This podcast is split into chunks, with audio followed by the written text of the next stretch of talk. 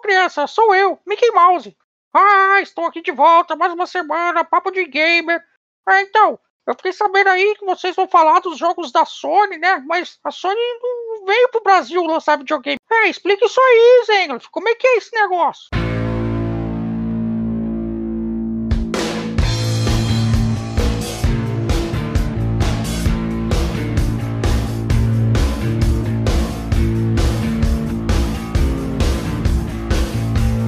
Voltamos, meus amigos, mais uma semana, mais um podcast animado. Vamos continuar aquele papo da semana passada, que é quando os games chegaram no Brasil. Falamos bastante da chegada do Atari. Hoje vamos falar de alguns outros aparelhos que vieram na mesma época, mas não fizeram tanto sucesso. E vamos começar a introdução do que veio e foi considerado aqui, pelo menos pela gente, a era dourada dos videogames no Brasil. Mas antes disso, eu quero dizer que estou aqui com os meus grandes amigos, estou com Nele Noguês. É isso aí, galera! Muito bem, mais uma noite reunido com esses queridos amigos para falarmos sobre estes assuntos maravilhosos do mundo dos games, seguindo esse assunto da chegada dos games do Brasil, que está, está interessantíssimo, muito interessante, e hoje vamos trazer muitas, mas muitas informações sobre o assunto. E aquele cara que ficou jogando a semana inteira competitivo já é o, o nosso querido pro player, o Dinho. Quem? Quem? Quem? É, eu também tava procurando quem que era, mas tá, tá. Muito obrigado. Valeu, eu gostei. Obrigado. É isso aí, galera. Tamo mais uma gravaçãozinha monstra aí. É sempre um prazer, sempre um prazer estar aqui, mas pro player, caramba, ficou pesado, mano. Não, ainda não tô nisso aí, não. Eu tenho que aprender a matar as pessoas primeiro, aí depois eu. Matar no jogo, e aí depois a gente vê isso daí. Mas é isso aí, galera. Mais um diazinho, vamos. Vamos arrebentar aí, vamos aprender bastante aí também, né? Quem não, não tem essa vivência aí, mas a gente vai discutir bastante aí, isso aí. Não, mas espera aí, eu, eu tava lendo uma matéria ali, o pessoal falou que você tinha sido contratado pela PEN, mas não é isso? Cara, não, não, não pode falar ainda, cara, não pode falar ainda. Ah, não, pera aí, eu confundi aqui, os caras falaram que jogar com você é PEN. Ah, tá, ah, agora. Poxa, erro meu, pessoal, eu que fiz a confusão aqui. Mas para comemorar aí a nossa esse papo incrível, nós trouxemos um cara que está um pouquinho longe da gente aqui para participar. Sabe quando eu falo assim, manda mensagem você que está fora do Brasil para conversar com a gente. A gente já conversou com o Kurt que está no Japão. Só que a gente foi no negócio um pouquinho mais longe. A gente queria mesmo falar com o pessoal que está perto dos Vikings ali. Então eu trouxe para a gente essa semana aqui o Toscano, o grande Toscano. Fala galera, beleza? Obrigado pelo convite aí. É, pois é, tô aqui na, na Polônia, passando frio. São 11 da noite aqui. E, mas é isso, vamos lá. Obrigado Levando aí. em consideração que agora aqui, é, agora aqui é 8, né? 8 da noite isso. aqui. É, geralmente é a gente grava mais tarde, né? Mas é, como o Toscano tá, tá bem distante, fuso pra gente, a gente resolveu gravar um pouquinho mais cedo essa semana. Mas é isso aí, ah. o, o, Toscano ele, ele, manja bastante também, ele estava aqui, ele participou bastante desse mercado inicial dos videogames, por isso que ele falou, não, cara, eu quero participar porque eu tenho bastante informação, tipo assim, cara, o que a gente precisa mesmo é de bastante informação, então, é, pra tu ver, come... junto. Começou ele mandando pergunta, né, mandou pergunta, e aí a gente, é, mandou pergunta pra gente, eu digo, ah, mas ô Toscano, nossa, tu conhece tanto do assunto também, Vamos lá, vamos abrilhantar o nosso podcast dessa semana, vamos enriquecer com o seu conhecimento como eu, eu, já havia dito, vamos continuar falando hoje sobre a chegada dos videogames no Brasil, sobre toda aquela loucura que foi os videogames no Brasil. Consegui tirar o Dinho do joguinho pornô lá do Atari, que ele baixou o emulador para jogar. Que isso, gente? Não, não, não, não. Que isso, gente? Que não isso? joguei não, pouco, não né? Não foi, não? Joguei muito pouco, foi bem rápido, assim, dois dias, coisa, tipo, bem rápido. Foi dois dias, é aqueles dois dias que ele não dormiu. Mas é isso, gente, a gente volta depois da vinheta. Eu sou o Zengloff e esse é o Papo de Gamer. Ai, ai.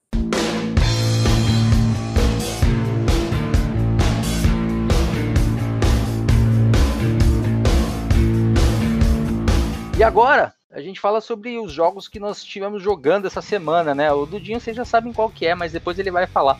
Uh, eu, como eu disse, né, eu voltei de novo mais uma vez pro Skyrim, né? Todo mundo sabe que eu gosto muito de Skyrim e aí eu andei testando alguns outros jogos no, no Switch e tive a, a oportunidade de testar o Pokémon novo. É, bom, o que eu posso dizer? Tudo bem, o jogo tem que evoluir, o jogo tem que ser diferente, né? Tem que trazer novas coisas e tal. Mas eu senti falta dos pokémons clássicos, né? Senti falta do, do, dos bichinhos que eu já conhecia. Tem um monte de pokémon bonitinho lá, mas são pokémons diferentes. Então eu não me senti assim, jogando um jogo de Pokémon. Eu, eu, eu me senti mais jogando um, um, jogo que imitava o Pokémon. Mas com, com relação à jogabilidade, gráfico, batalhas, sistemas em si, tá ótimo. Tá um jogo muito bacana. Mas ficou, né? Não sei, de repente, quem sabe eles mandam uma DLC e traz os bichinhos clássicos de volta. Né? Uh, por outro lado, eu comprei um, um jogo para jogar com o pessoal aqui, só que eles olharam assim e falaram: ah, acho melhor não. Eu comprei o Don't Starve Together, tava baratinho na Steam essa semana. E, cara, é um joguinho que o Noguês gosta, estilo que o Noguês gosta, tipo Minecraft, né? Você tem que plantar e você tem que enfrentar os bichinhos e tem que sair correndo do, do, do, dos bichos que você não consegue atacar. Enfim, aquele, aquele joguinho de sobrevivência, mas com, com estilo de craft, né? E é isso que eu tenho jogado. E você, Dinho, o que, que você tem jogado? Não, não é tanta surpresa assim online, né? Lá nas, nas livezinhas eu tenho jogado aí o Fortnitezinho, que é o que o pessoal acaba gostando mais, pedindo. Às vezes eu tento fazer uma coisinha diferente e eles insistem no Fortnitezinho. E a voz do povo é a nossa voz, e a voz do God, e a voz do Goku e tudo mais. Então, é, mas também teve coisa que eu joguei offline, né? Então, sem estar na livezinha e tal. Então eu joguei um pouquinho do Crashzinho Team Race, né? Então, Crash Team Race também, o novo, o Nitro que, mano, aquele jogo é lindo, eu achei ele lindo, eu achei que ele ficou muito, muito, muito maneiro. É, senti, talvez por ter ficado muito tempo sem jogar ele, tá, o, o antigo, né? Então senti ele um pouquinho mais difícil, assim, no sentido de que os teus adversários estão muito mais uh, agressivos num ponto de te, não te fazer chegar na linha de jeito nenhum, mesmo no modo normal. Então, tá muito maneiro, tá muito lindo. É, acabei jogando também, esquentando os dedos um pouquinho com o Street Fighter V que eu tenho guardado aqui. Queria um negócio diferente do que eu tô jogando todos os dias. Então, o jogo, infelizmente, tem algumas coisas que eu não Ai, não consegui superar ainda, mas enfim, eu acho que para você jogar um pouquinho descontrair é bem maneiro. E também offline aí acabei resgatando da minha lista aqui que eu tinha comprado e jogado 5 minutos só para ver como é que era o Dungeon Defensers, né? E é um joguinho 2, Dungeon Defensers 2, é um joguinho bem maneirinho, bem legal. E quero ver se eu faço até uma livezinha dele também para isso, porque é bem interessante, cara. Toma. Tipo, você vai vendo, o tempo nem passa. É, é, bem maneiro. E é isso aí que eu joguei, mano, esses dias aí.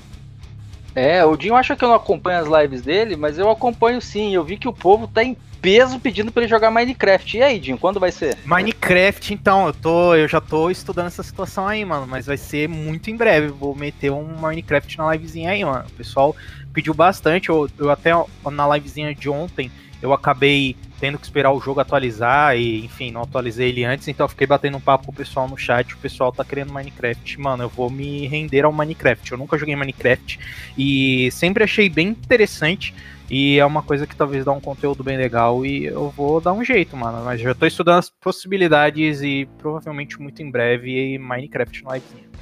Se sobreviver a primeira noite, você não para de jogar nunca mais. Pois é. Uh, e você, Noguês, o que, que você tem jogado essa semana? Cara, nada de novo. Nada de novo. Essa foi uma semana que joguei pouco. Joguei meu Resident Evil 2, que ainda tô na campanha, ainda não terminei. Tekken 7 foi o que eu mais joguei. Na realidade, até joguei bastante. Tô pensando bem agora, pensando melhor. Já andei jogando com o uh, Lucas Tonon, né? Nosso convidado dos, do podcast Fight Games TV. Que esteve aqui participando conosco. Uh, joguei bastante com ele o Tekken esse dia. Tava a galera sem sono, entramos madrugada dentro jogando. Uh, aí joguei Street Fighter 4 também.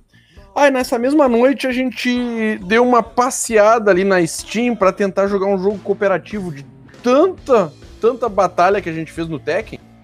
A gente foi no, na Steam catar um cooperativo para jogar acabamos jogando alguns minutos somente de Hero Siege. Não aprovamos muito. Aí acabou que foi uns minutos e cada um Vocês foi. não gostaram do Hidro Seed, cara? Não, cara, no primeiro a gente jogou pouco, né? Eu notei que aquele jogo tu tem que dedicar um tempo para ele. Tu já começa o jogo cheio de skill, cheio, é, não tem aquela coisa ali de tu ir aprendendo o game aos poucos, né? Parece que ele já chega e já te despeja, despeja um monte de coisa para te ter que aprender e metade dos heróis tu tem que comprar, outra metade de graça, aí aquilo ali já nos desmotivou um pouco. Tá. E, mas jogou mais alguma coisa? Não, não. Essa semana foi isso aí, cara. Somente isso. Pouquinha coisa essa semana de game. É isso aí. É... Eu, eu joguei bastante do, do, do Hero City. Depois, se vocês quiserem jogar de novo, a gente faz uma brincadeira aí, eu explico melhor. Acho Fazer uma top, live, hein? Fazer acho uma top, live dele. Acho top. É uma boa, vamos lá. E você, ah, Toscano, o que, que você tem jogado essa semana? Tá, semana eu joguei um jogo online é, com foco PVP 1x1 chamado Xadrez. e... Não, eu descobri que. É porque eu voltei minha cegueira com xadrez, porque. Meu vício com xadrez, porque eu comecei a assistir umas lives é, do Twitch, do- dos mestres aí jogando. Aí eu comecei a ficar viciado, jogando todo dia. Mas. É... Além disso, eu tô tentando voltar a jogar o The Witcher 3. Foi um jogo que eu comecei um tempo atrás e nunca terminei, né? Então agora eu tô. Voltei a semana a jogar também. É, que Deus tenha piedade da sua alma, porque é um jogo longo. É, esse foi o motivo que me fez parar no início, porque você vai trabalhar e tal, acaba meio que é, ficando cansado de prestar muita atenção, é, jogar jogos longos assim, né, de história, sabe? Mas agora com a série, eu, eu reli o- os dois primeiros livros também e tal, me deu um ânimo, renovou o ânimo aí eu tentar mais uma vez. É, então é isso aí. Ah, dentro desse, de- desses jogos incríveis que nós jogamos aí, é, nós não, não- ainda não, não, não conseguimos definir qual que é o jogo que a gente vai jogar na nossa live. Inclusive a gente está atrasado com esse negócio de live, né? Mas a gente tem uma proposta para vocês que eu acho que vai ser bem bacana. A partir da semana que vem, nós vamos fazer a live antes de gravar. Aí não tem, não tem como correr, não tem como não ter como, porque a gente sempre já separa esses dias na semana para não ter problema. E aí o, o, o Dinho, ele, ele já pode aproveitar para convencer o Noguês a jogar o, o Minecraft, né? Aí, tá vendo? Bloquinho, Minecraft. Cara, dá pra jogar Minecraft online, velho? Dá, porra. O conceito melhor dele é jogar online. Nossa, dá. eu não conheço nada de Minecraft, velho. Nada. Nem eu, mano. Vamos dar a mão e pegar os bloquinhos. Cara, Mas é isso que aí. que eu tenho curiosidade também de. Todo, todo mundo fala tantos anos sobre ele que eu falei, pô, um dia eu tenho que, tenho que jogar isso, cara, pra ver como é que é. Eu acho que é só juntar todo mundo e aí eu vou rir muito de vocês. Mas vamos lá, vamos jogar assim, gente. Agora eu tenho aqui, lembra que eu avisei na semana passada que tinha muitos e-mails, que eu ia separar os e-mails para ler, então consegui separar alguns. E eu queria ler dois aqui, ah, que são é, e-mails que já estavam guardados ali atrás, mas vamos, vamos, vamos passar aqui, porque o pessoal que mandou merece, né? Pô, perderam um tempinho ali escrevendo, então vamos, vamos contemplar. É o Vanderlei Ca- Carvalho de Rio Branco, no Acre. Cara, olha, eu recebi um e-mail do Acre. Poxa, vamos, Sim, lá. ele existe. Aham. Existe, É, ó. ó, é, ó, quando vocês falam que querem receber e-mails de pessoas de fora do país, Acre conta? Conta. Afinal, vocês sempre falam que o Acre não existe. Brincadeira, adoro vocês e gostaria muito de participar das lives triplas. É isso Olha aí, gente. E aí, Já eu. fizeram. O, La- Vanderlei o de Acre Rio Branco. e vale sim, ó. Vale sim. Ô, mano, tá aí, tá. Cara, as portas estão abertas. Se chegar a internet aí, chega a internet. Tá aqui. Que sacanagem. Beijo pro Acre, mano. Esse Noguês ele não. Só porque ele tá no sul e vocês estão no norte. É só por isso, mano. É. Ah, meu, o cara, aquela história, perde o amigo, ah, perde o amigo, mas não perde a piada. Perde a piada.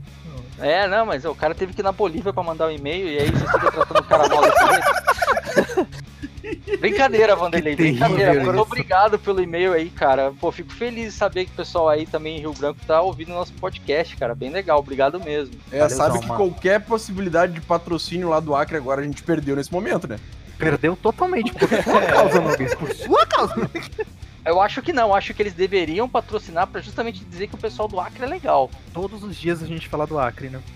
É, né? A gente vai falar sempre, a gente vai colocar o Acre no mapa. Ah, e também tem a. Pior que vai começar a chegar vários faxes aí pra você, né? Pô, já pensou, cara? Vou ter que. O problema é que meu fax tá sem tinta, cara. Não, eu não vou explicar essa piada. Não vou mesmo. Mas é isso aí. E tem também mais uma pergunta aqui do Vitor Monet, de Pindamonhangaba, São Paulo. Ele pergunta: quando vocês vão falar de jogos que foram feitos no Brasil? Eu aqui jogava um do Chapolin que era muito engraçado. Continue com esse papo divertido, sempre aguardo o lançamento para passar o dia ouvindo. E aí, galera? Chapolin, mano, bah. Ô, brother, não conheço, pô, vou ficar te devendo esse do Chapolin, que eu não lembro. Eu me lembro Cara, Chapolin Chaves. versus Conde De Drácula. Chaves, sim. Como é que é Chapolin o quê? Chapolin versus Conde Drácula. Era um jogo do Master Caraca, System da Tectoy. Não, Pô, não, mas- não lembrava É. disso. É jogo piratão ou era. Não, era um jogo licenciado pela Tectoy. Na mesmo, no mesmo molde que eles faziam aqui, que eles fizeram aquele jogo da Mônica, né? O. a Mônica contra o Dragão, é isso? Mônica sim, do sim. Dragão. É, que eles pegavam, eles pegavam um jogo lá de fora, né? um- Uma brand lá de fora, eles tra- trabalhavam ela inteira, mudavam os sprites, lançavam com o nome de algum personagem que era famoso aqui. Nossa, velho. Cara, eu Mano, digo- eu não vou te mentir que eu joguei isso. Vitor, Vitor, vou te dizer uma coisa, Vitor. Vou jogar hoje esse Chapolin. Só vou baixar o emulador e vou jogar. Mano, não vou, não vou mentir pra vocês, eu joguei isso. Cara, é.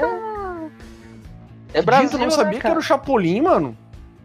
Ah, mano, eu não lembrava, eu não lembro que eu comi ontem, mano. Eu vou lembrar se eu joguei o Chapolin versus o Drácula.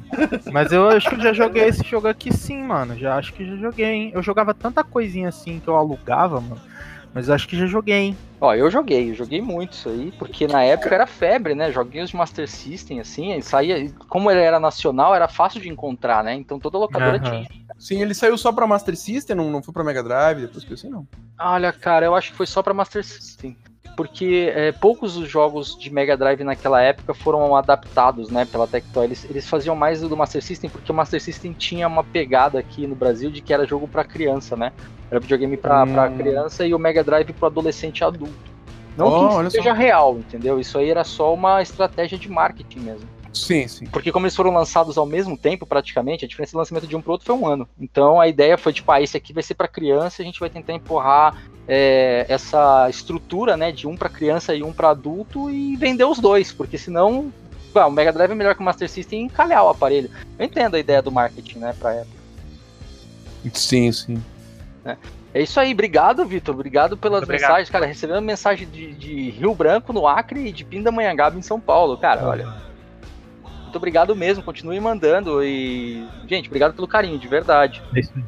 Mas é isso aí. Agora é o seguinte, eu vou, vou chamar o, o primeiro round aí, né? E vamos, vamos pro assunto do dia, né? Vamos, vamos com tudo. Chama o primeiro round aí.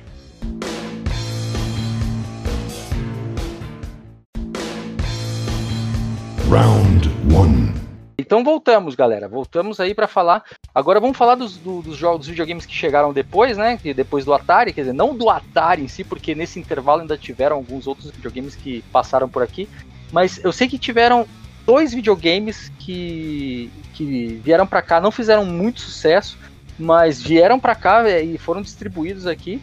Que foi o Intellivision, que veio pela Sharp. Vocês chegaram a jogar o Intellivision, ou Nogueira? Cara, me lembro, me lembro do console, cara.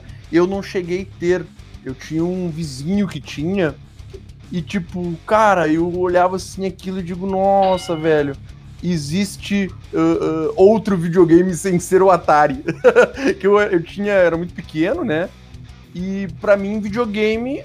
Imagina, naquela época, videogame eu tinha. Tá, videogame é Atari, é um sinônimo, né? Tipo, bicicleta. Bicicleta é calói naquela época. Era, pra mim, era uma bicicleta, era uma calói, era uma bicicleta. Era o que eu. Né, o, o meu nível de alcance de visão que eu tinha com, na minha infância das coisas. Então, pra mim, videogame era Atari. E daí, daqui a pouco, Dactar, Atari, não entendi muito, muito bem essas coisas de marca, mas ambos ali tinham o mesmo formato, né, do console, eram bem uh, similares, assim, então para mim era só uma, sei lá, uma empresa diferente que montava, mas era tudo a mesma coisa. E aí daqui a pouco me vem, o cara me aparece com aquele bagulho, cara, em telecom, parecia um fio de telefone, o controle, tinha os botões, né? Cara, era sensacional, assim, uma coisa que me chamou muita atenção, mas que, sabe, não, não assim, digo, ah, mais do mesmo, sabe? Fiquei com essa, esse pensamento na época. Apesar de ficar bem, uh, assim, uh, uh, como posso dizer, interessado, assim, achar legal, tudo, mas não foi uma coisa assim, que, assim de dizer, ah, ó, é diferente, né? Porque na hora de jogar era muito Atari, assim, era a mesma coisa.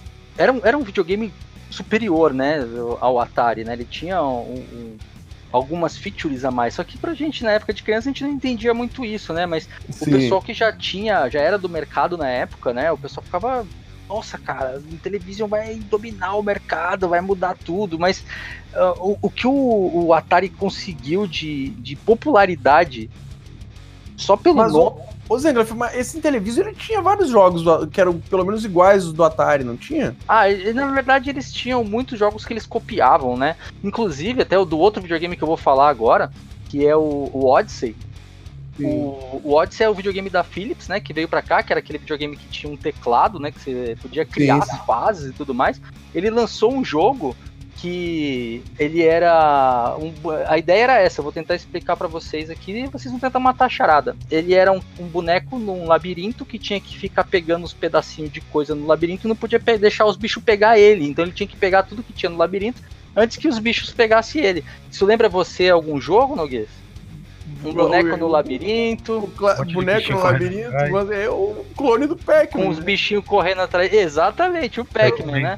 Só que então, a primeira coisa que me vem na cabeça é um, o Pac-Man, né? O Pac é, então, mas esse jogo que era dele, ele se chamava Come Come. É, é um jogo exclusivo do Odyssey que se chamava Come Come. E o Cara... mais engraçado dessa pegada toda é que no Brasil, o Pac-Man ficou conhecido como Come Come. Justamente, cara, era o que eu ia falar, cara. Eu me lembro quando era moleque, meus tios lá chamavam tudo de Come Come o jogo, velho.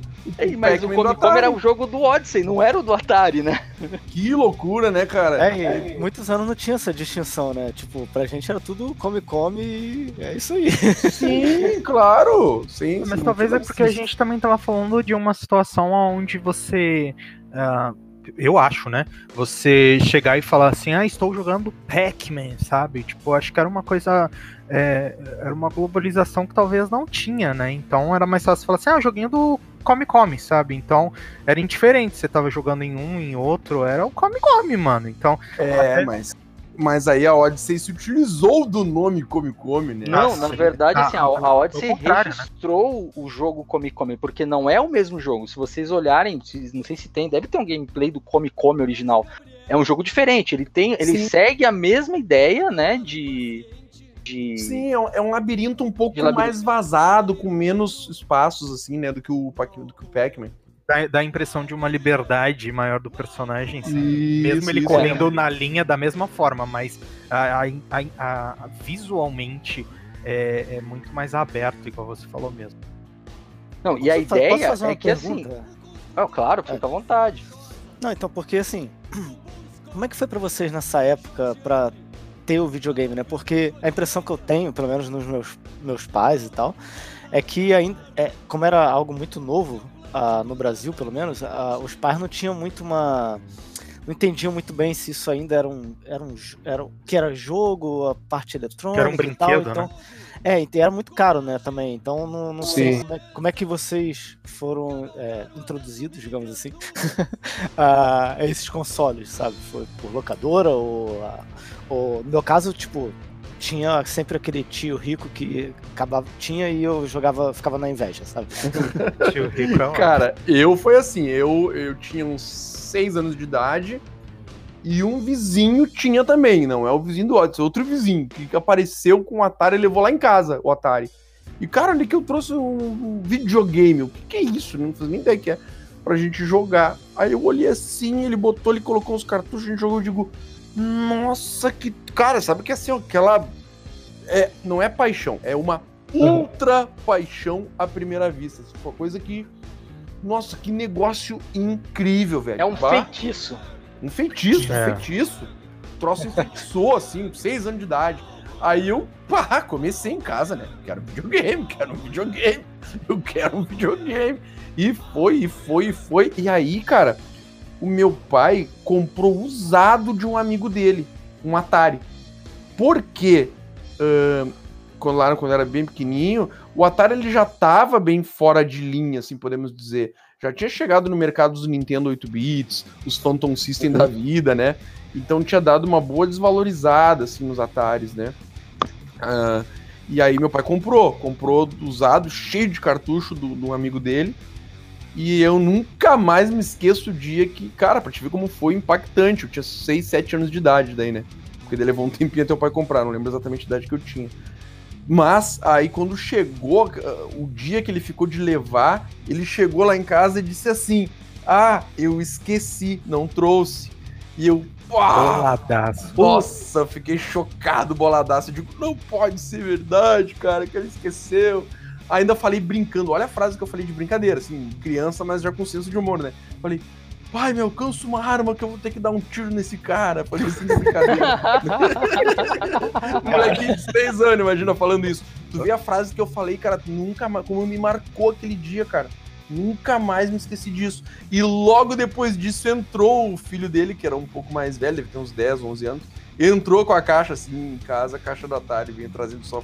Fez uma brincadeira comigo. Eu digo, nossa, bom, ali. O Depois. cara disso quase morreu pra um revolucionário gaúcho pra Aham, fazer uma brincadeira. Exatamente. É, daquele dia em diante me perderam pra vida. Aí sou o que eu sou até hoje. É, eu, eu, assim, vamos falar de um. Vamos falar de quando, né? Isso deve ter acontecido em 87 por aí, né, Noguês? Isso, cara, bem por 87, 88, provavelmente. É, Quando eu é. botei as mãos no meu primeiro videogame ali e, conheci o Atari, né? Pela primeira vez vi, assim, um... Não era um Atari, detalhe. O, o meu era um Atari. Um 2600, Atari 2600. Mas o que o... O primeiro lá que eu vi desse amigo era um da CCE lá, né? Eu não me lembro qual Top, exatamente. da top CCE. Game, né? Top Game, isso. Era da CCE. É, cara, assim, é, a, a minha lembrança de quando que eu vi o videogame era mais ou menos assim. O, o meu pai ele gostava, ele viu, alguém comentou com ele de um jogo que eu lembro até hoje, inclusive no, no aniversário dele eu dei de presente pra ele o videogame e o jogo, que era o tal do Mega Mania. Não sei se chegaram a jogar Nossa. Mega Mania, claro, nossa, jo- joguei muito Mega Mania, velho. E eu conheci videogame porque o meu pai, quando ele comprou um videogame, ele também comprou usado. Porque, cara, eu estou falando de uma parada que era quase o preço de um carro na época, né? Então era bem caro o videogame. E aí ele conseguiu esse videogame e ele só tinha esse Mega Mania e ele gostava porque era um jogo de fazer ponto. Então você tinha que ficar atacando os, o- Sim. os ETs que passava pela tela lá nas navezinhas deles. E aí ia fazendo ponto. E aí as minhas lembranças são essas. E eu lembro do meu pai não, não jantando, chegando do trabalho, né? Não jantando e, tipo, quase duas horas da manhã numa sexta-feira, minha mãe putaça já, porque meu pai não janta, meu pai não, faz- não toma banho, não faz nada. E aí, de repente, ele me dá um grito duas horas da manhã, assim, caralho, eu travei o videogame! Aí, tipo, eu fui ver a tela assim, cara. O videogame tava com tudo 9 na numeração e o, o jogo travou. Sabe quando diz, dá, dá, tipo, o. dá overflow no número da programação e a programação Nossa. trava? Nossa, teu pai era pro. O teu pai era o pro player da época, Pro mano. Era o player pro de player Mega da época. Mania. Ele, ele zerou um jogo de Atari, entendeu? Tipo. Caramba, que coisa incrível zerar um jogo de Atari. É, e dali pra frente eu sempre tentava e eu nunca passava de duas fases do jogo, porque, tipo, o, o, o Mega Mania ele exigia uma coordenação motora que uma criança de 5 anos não tinha, Era difícil. né? Então, cara, e aquilo ficou na minha cabeça assim, tipo, não, que eu tenho que ser tão bom quanto ele, né? Que eu tenho que terminar os jogos também e tal. E é, mas aí depois isso, foi, isso se perdeu, né? Porque mudaram os jogos, eu caguei, andei pro Mega Mania. é, foi descobrindo-se outros jogos, ele sempre trazia um jogo diferente, mas pra ele, assim, alguns jogos específicos eram jogos que ele e o meu tio, que morava aqui com a gente, em São Paulo, eles dois sentavam, não, a gente tem que passar a fase. Eu lembro até hoje, era, era o Mega Mania, que era do meu pai, e o outro jogo que era o Bob Come Home. Não sei se chegaram a jogar esse jogo, que era um jogo infernal, que você tinha que fazer o, o, o bichinho que eu acho que era tipo uma alusão a Chapeuzinho Vermelho, atravessar um cenário pra chegar na casinha dela. Cara, é assim, se vocês não sabem o que é, você que tá ouvindo agora, você nunca viu o que que é Bob Come Home, abre o YouTube se você puder, se tiver como, e olha o que que é isso, cara. É, É, Bob, era era um- Bob's Going Home, não é? isso, Joguei muito já, cara. era Ah. um jogo. De, o primeiro plataformer que eu, que eu joguei na vida, cara. E era Ele difícil, era cara. Difícil Lembra demais! tinha, um- tinha uns buracos, ficava abrindo e fechando, tinha que pular no Isso, momento tinha uma certo. ponte, né, cara? A fase Aham. da ponte, até hoje, eu vejo gente viu uns, uns vídeos de YouTube e o cara fala, cara, eu parei de jogar esse jogo porque eu não passava da fase da ponte. Caramba. Ficar contando com o tempo de pular, que tinha uns passarinhos, não podia bater nos passarinhos. E, É, exatamente. Nossa, era- É, mas, e cara, tinha era- cachoeira, né? Se caísse já era. e era bem complexo. Vamos encher de aspas esse meu, comple esse meu complexo aí. Ah, quer dizer, nem vamos botar aspas nada. Era bem complexo para um Atari o jogo, né? Ele Sim, tinha uma era, era, complexidade era pegada do Hero, bem- né? Hero, é, pegada do Hero, a complexidade do Hero. É, Tinha- verdade. tinha um- parece que mais trabalhado em, em elementos na tela e, e e essa dificuldade, né? Vamos colocar assim, de, de você ter que se desviar desses elementos e tudo mais. Não, e a trilha sonora desse jogo? Genial. Cara, que, como é que pode, né, cara? Os caras trabalhar umas musiquinhas tão interessantes, cara. E tão, assim, uma diversidade. uma- dá pra se dizer que tinha uma diversidade de melodias ali. Com, Sim, tinha. com, com, com, com Atari, velho. Não- Nossa, é incrível. É incrível. Sabe que Cara, você para pra pensar que é, re- recursos computacionais tão, tão é, muito arcaicos, precários. né? É, que você, o cara era um, além de tinha que, tinha que ser um artista, né? Tipo, como é que eu vou dizer? Não um artista, mas ele tinha que se virar ali pra tentar fazer alguma coisa que fosse o mínimo verossímil, né?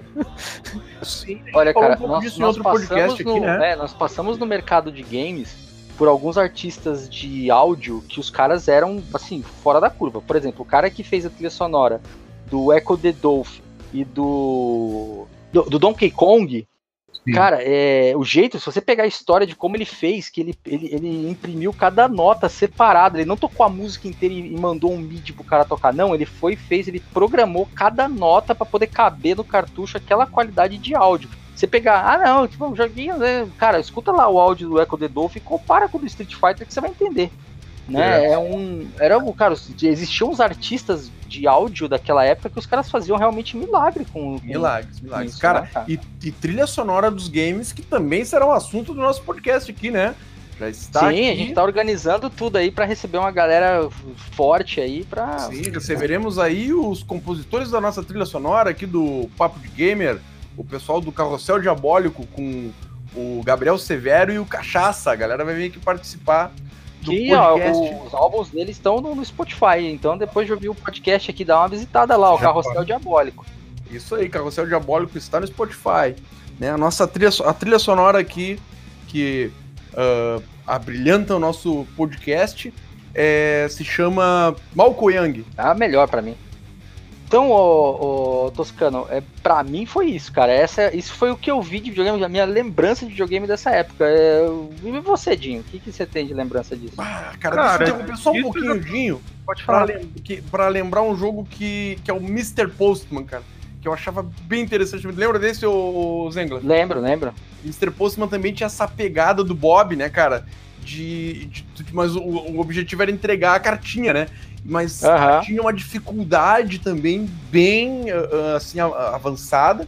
Lembrando que tu não, pelo menos nos jogos de Atari que eu lembro, tu não escolhia a dificuldade do jogo, né? Saía jogando e pronto. Ele era um jogo difícil e que também tinha uma certa complexidade de cenário e de trilha sonora. Perdão, Edinho, pode falar. Se, se eu não me engano, Noguês, Ele é bem existia assim.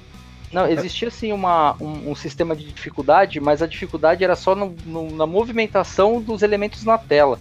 Então, por exemplo, jogos como Mega Mania, se você tinha uma alavanca no videogame que você aumentava e diminuía a velocidade baseado na velocidade que caminhava, tipo nos frames por segundo, né? Sim. Agora, esses outros jogos do tipo Bob e do tipo do Mr. Postman não, faria, não fazia diferença. Era só mesmo a parte de você saber onde passar, etc. E a hora de poder desviar das coisinhas, né? Sim, sim, dos elementos na tela, né?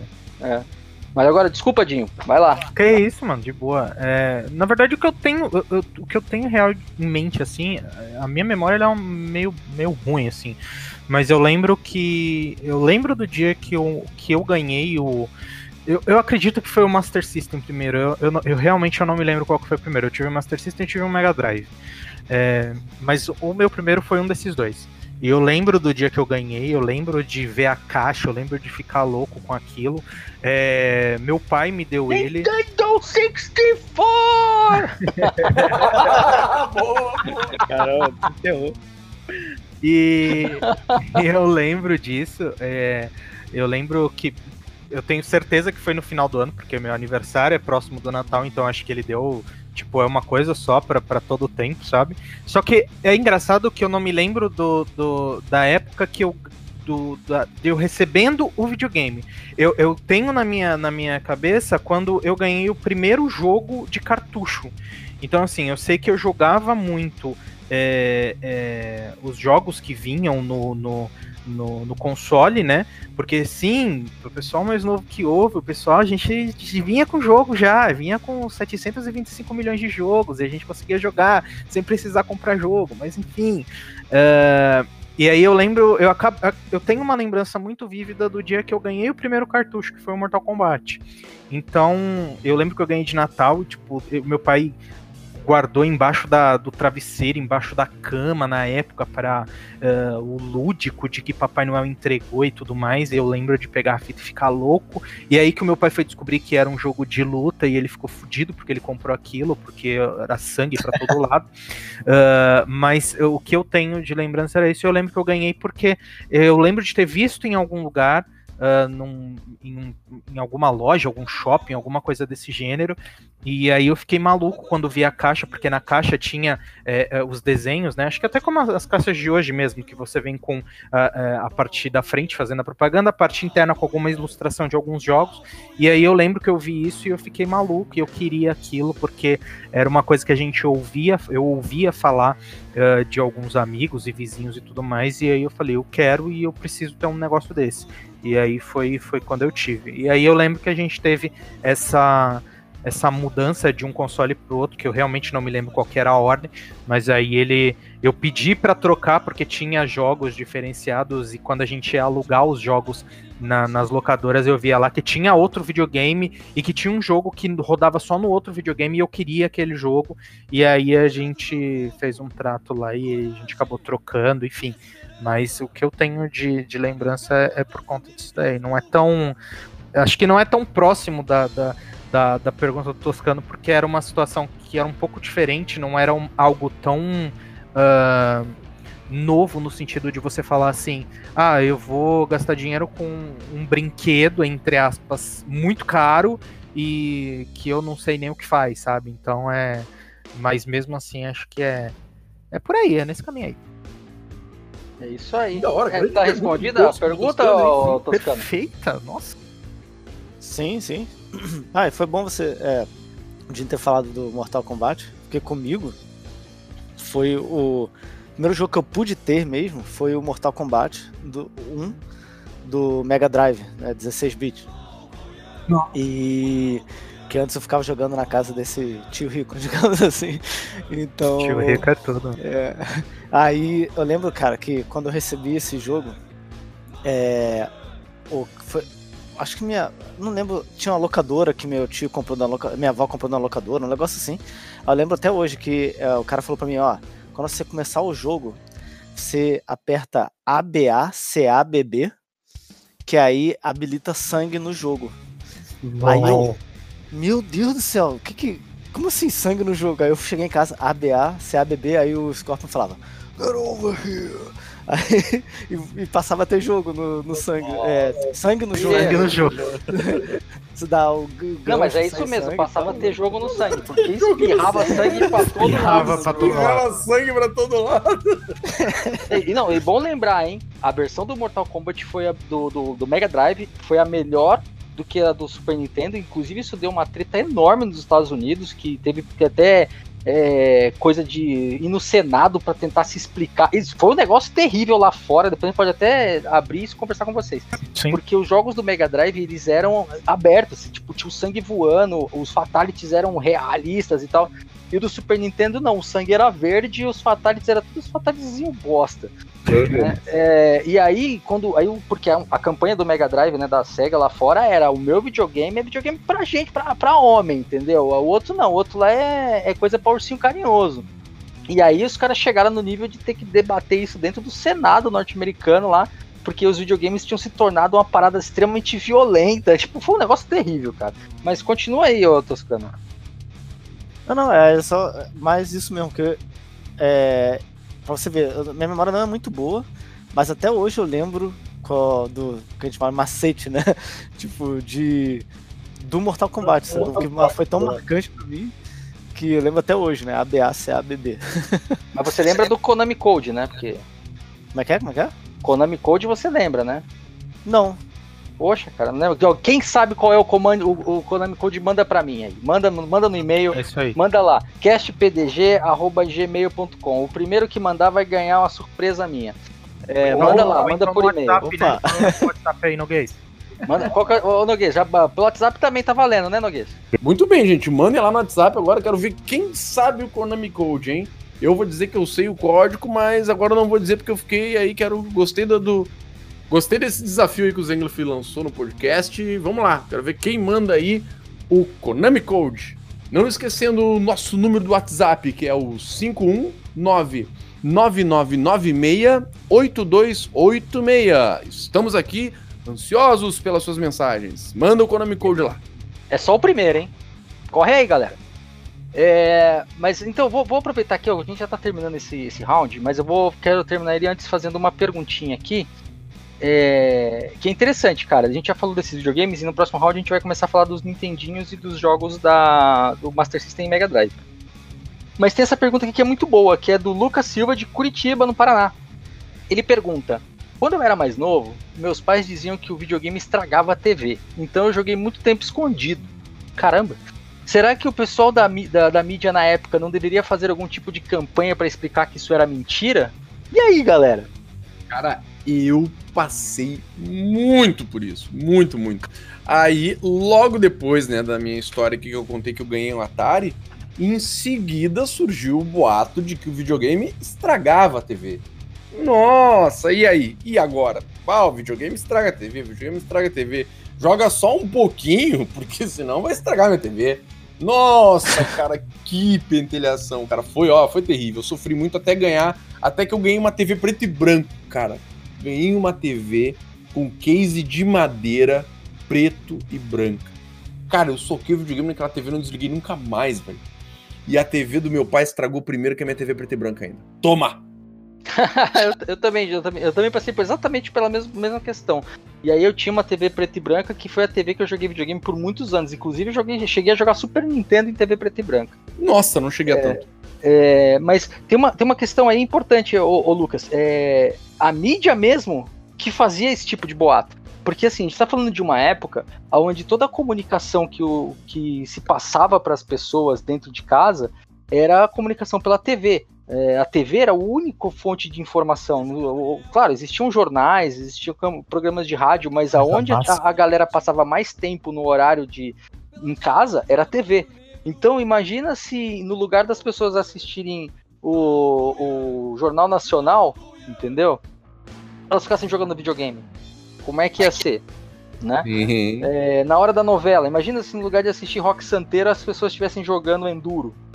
Então a própria mídia criou esse boato para que as crianças não jogassem videogame quando os pais estivessem em casa, né? Exatamente. Para não atrapalhar, né, ó, todo o processo de mídia da época. É, é- é engraçado falar isso hoje, cara, mas é que naquela época as coisas eram assim. E aí é, né, Mas, cara, dois, é- três canais de TV que dominavam o, a, a formação de opinião do, do país inteiro, né? Sim, e hoje a gente pode usar de exemplo, cara, ah, que é uma, uma, uma guerra internacional, aí se tu for ver, é a própria televisão, as TVs a cabo contra o YouTube e Netflix, cara. Sim. né? O Sim. YouTube é perseguido hoje aí por pessoal, porque ah, por, por, esse- por essa grande mídia, porque o YouTube vem abocanhando uma grande fatia comercial do mercado. né? Grandes empresas lá metendo muito dinheiro no YouTube, né? Eu não vou falar nome de, de empresa aqui, mas grandes empresas, né? Que estavam lá botando altas cifras no YouTube e a galera começou a sabotar o YouTube, que andou até realmente acontecendo. Tipo, olha lá, ó, tem cara lá que tá produzindo conteúdo violento e tu tá vinculando a tua marca a conteúdo violento, não sei o quê. E os caras começaram a meter pressão porque, cara, a, a- começa a fatia do bolo ficar pequena pra eles, né? E o pessoal começa a meter, meter uma pressão É. no sistema. É tecnologia disruptiva, né, cara? Chega a algo, algo que a- o mercado não sabe como. Ainda como reagir Sabe a como isso, né? Como, como integrar Exato. com o que, que eles têm. Penso que ah, é, uma, é uma ameaça, né? Não vê como algo bom de Sim, crescimento, né? Algo É. que se possa usar da mesma forma, né? Ou tentar produzir algo que seja feito por eles na mesmo, na, naquilo que, que tá chamando a atenção. Acho que é, é mais ou menos o que. Hoje, algumas. Eu pelo menos vejo. Se eu tiver errado, vocês me corrijam, mas hoje eu vejo que existe uma, uma, uma necessidade de, de você ter essa, essa campanha de internet dentro da televisão, justamente para você poder é, integrar todo mundo, né? Tipo, o cara vai chamar a atenção do, de qualquer, qualquer pessoa que ele siga na internet, ele vai aparecer num programa de televisão. Então pode ser que seja integrado isso. Cara, a própria. Cara, olha, quer ver uma coisa que eu, eu fico chocado, assim, tipo, não tem TV por streaming, né? Sim. Tem TV por uh, antena, um canal aberto, mas os caras não colocam a streamar a sua TV. Exato. Até Ah, Alguns canais têm aí. Que é, era o que eu ia falar agora. Até pouquíssimo tempo atrás, que algumas TVs resolveram colocar, como a, como a própria Globo. A Globo agora, pelo aplicativo deles lá, consegue ver Exatamente. Ah, a mas TV aí tá dentro do streamer. paywall. Eu tô falando que existem ainda existem empresas que estão transmitindo seus é, de, de TV, né? Que principalmente TVs pequenas estão transmitindo seu conteúdo livre, gratuitamente pela internet. Isso é tipo TV local, né? TV de algum de, de, é, cidade pequena, etc. E tal. As Sim, sim, grandes eu ainda não assim, ó, querem, né? As grandes mídias não querem, entendeu? Mas, tipo assim, ó, a Glo- a Globoplay hoje tu consegue, lá pelo aplicativo deles, que é gratuito, consegue ver gratuitamente a TV ao vivo ali, né? Aí, óbvio, se tu for assinante, tu consegue ver ah, a programação que já passou e tal, enfim. Mas tu nota uma. Cara, olha só, velho. Eu fui descobrir que era possível fazer isso no final do ano com a Globo. Porque ano É. passado ainda, eu me lembro que eu procurei uma forma de tentar ver alguma coisa específica, já saiu de uma. Não lembro exatamente o que que foi. Ah, era um programa do Jô Soares, que eu na realidade até consegui ver. E, mas enfim, não conseguia ver as TVs streamando pela internet ao vivo, cara. E, e qual é a diferença, né? Ver como existe uma resistência, né, do pessoal. Porque, tipo, pô, estamos perdendo o nosso terreno. É, mas mais assim, assim, né? é- Bairrismo, né? Não, então, e, por exemplo, eu comecei, eu trabalhava na Globo, eu comecei no. é, eu saí da Globo na época que tava começando o Globoplay, sabe? Então a mentalidade é meio que. É, tipo assim, não é agora, eles estão tentando. Quando eu falo eles, a TV em geral, né? Não só a Globo, mas vendo que, bem, não tem como a gente. é, já é Não algo tem que- correr, né? é, então a gente tem que, tem que se, se, se entrosar, né? Tem, tem que começar a entrar nesse mercado também, entendeu? E mais uma coisa que eu não sei se, se vocês têm o mesmo sentimento, mas que eu percebo é que esse lance de streaming é acaba tendo coisas, por exemplo, hoje você tem muita. Não o canal que dá vários é, serviços, como, por exemplo, sei lá, Globo faz futebol, Fórmula 1, whatever. Mas tem a- as próprias é, os próprios eventos streamando. Por exemplo, é, a Fórmula 1 tem a TV Fórmula 1. É, sei lá, não sei outros exemplos agora, mas tipo, por exemplo, BBB poderia ter, digamos, o stream do BBB, sabe? E você Sim. acaba tendo tudo muito segmentado e até pelo você você pode escolher, né? Tipo, ter é, ver é, a Fórmula 1, mas ao mesmo tempo ver o, o carinha, que ver o Dinho streamando o jogo, sabe? Ter- no, no Sim. coisa que você acaba fazendo a sua TV, né? Isso que é, sei lá, É, Mas- é que aqui eles tentaram usar o, o sistema do pay-per-view, né? Que você. Pra você assistir o que você quer, você vai lá e paga no pay-per-view. Mas ainda assim você tá fechado a assistir só aquilo. A diferença é que hoje, é, na nossa época, quando nós éramos crianças, estávamos crescendo, é, e, e toda aquela parte da juventude, formação de opinião, a gente só tinha acesso a conteúdo audiovisual pela TV. Hoje em dia não, hoje em dia todo esse conteúdo está num celular de facílimo acesso para um jovem.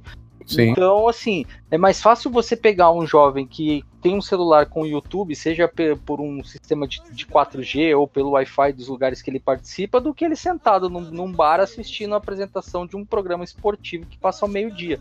Entendeu? Isso é, Não. né, é, é outra visão. E aí você pega lá fora, por exemplo, a- aque- o conceito de TV aberta do Brasil é único, não funciona igual em outros países, né? É, lá, por exemplo, se você quer assistir NBA, você pode comprar direto da NBA para assistir os jogos que você quer assistir ou o time que você quer assistir, né? Aqui não, aqui para você poder assistir o seu jogo de futebol do jogo do time que você gosta, você tem que comprar a da Globo, da emissora que tem os direitos de transmissão do negócio. E aí ela não te permite que você é, assista onde você quer, que é diferente, por exemplo, da NBA que fala, cara, você tem um acesso se você tiver um celular, se tiver um, um computador, ou se você estiver na rua e tiver um negocinho que você consiga ligar o seu login e senha, você pode assistir teu jogo. Né? Isso é uma mudança que a, a, lá fora já está bem mais fácil de entender, mas aqui no Brasil ainda tem esse negócio de, pô, a Globo investiu milhões em TV por, por, por assinatura, entendeu? Ela não vai largar esse osso tão fácil. Sim. Né? Não, e, e só um comentário, é, puxando isso que você falou de estar tá tudo na mão, né, no celular, é, voltando para os games assim, isso muda a dinâmica dos, dos jogos também, né? Porque na nossa época, você para ver um tipo um macete desse que eu falei, tipo ABA é, Mortal Kombat, você tinha que esperar sair numa revista ou é, o amiguinho Sim. comentar, sabe? Tipo, assim, não Alguém era- descobrir, né? é, Ah, alguém descobrir é tem- impossível. É, então, Já vi- hoje, hoje não tem mais isso. Hoje tá tudo na. na- na- tá tudo ali no Google. sacou? Tudo instantâneo, né, cara? Então a Não, o dinâmica próprio Mortal Kombat, né? Eu tinha um caderno que eu ficava anotando os fatalities que a gente pegava entre a galera. Tipo, ah, o cara sabe o fatality do Baraka. Ia lá e anotava no caderno. Uhum. Aí o cara, qual É. que você não tem? Aí o cara, ah, eu não tenho, sei lá, o da Sônia, tá aqui, ó, o da Sônia tá aqui. A gente trocava fatality, né? É, cara, Porque- tinha anotado também, cara. É, e era a tudo- época do, do Brutality que era, era brutal pra você fazer, né? Que era tipo. Nossa, era uma o digitação Brutality gigante de botão, né, cara? Só pra zoar, né? Ali era, acho que o, o, o Ed Boon ele fez pra zoar mesmo. Não, já vocês estão reclamando? Então toma aí um negócio de 500 botão pra apertar. reclamando É. que dá fatality porque não dá tempo, não sei o que. Então toma um brutality aí pra você ch- chorar. Era massa. Nossa, o Brutality era massa.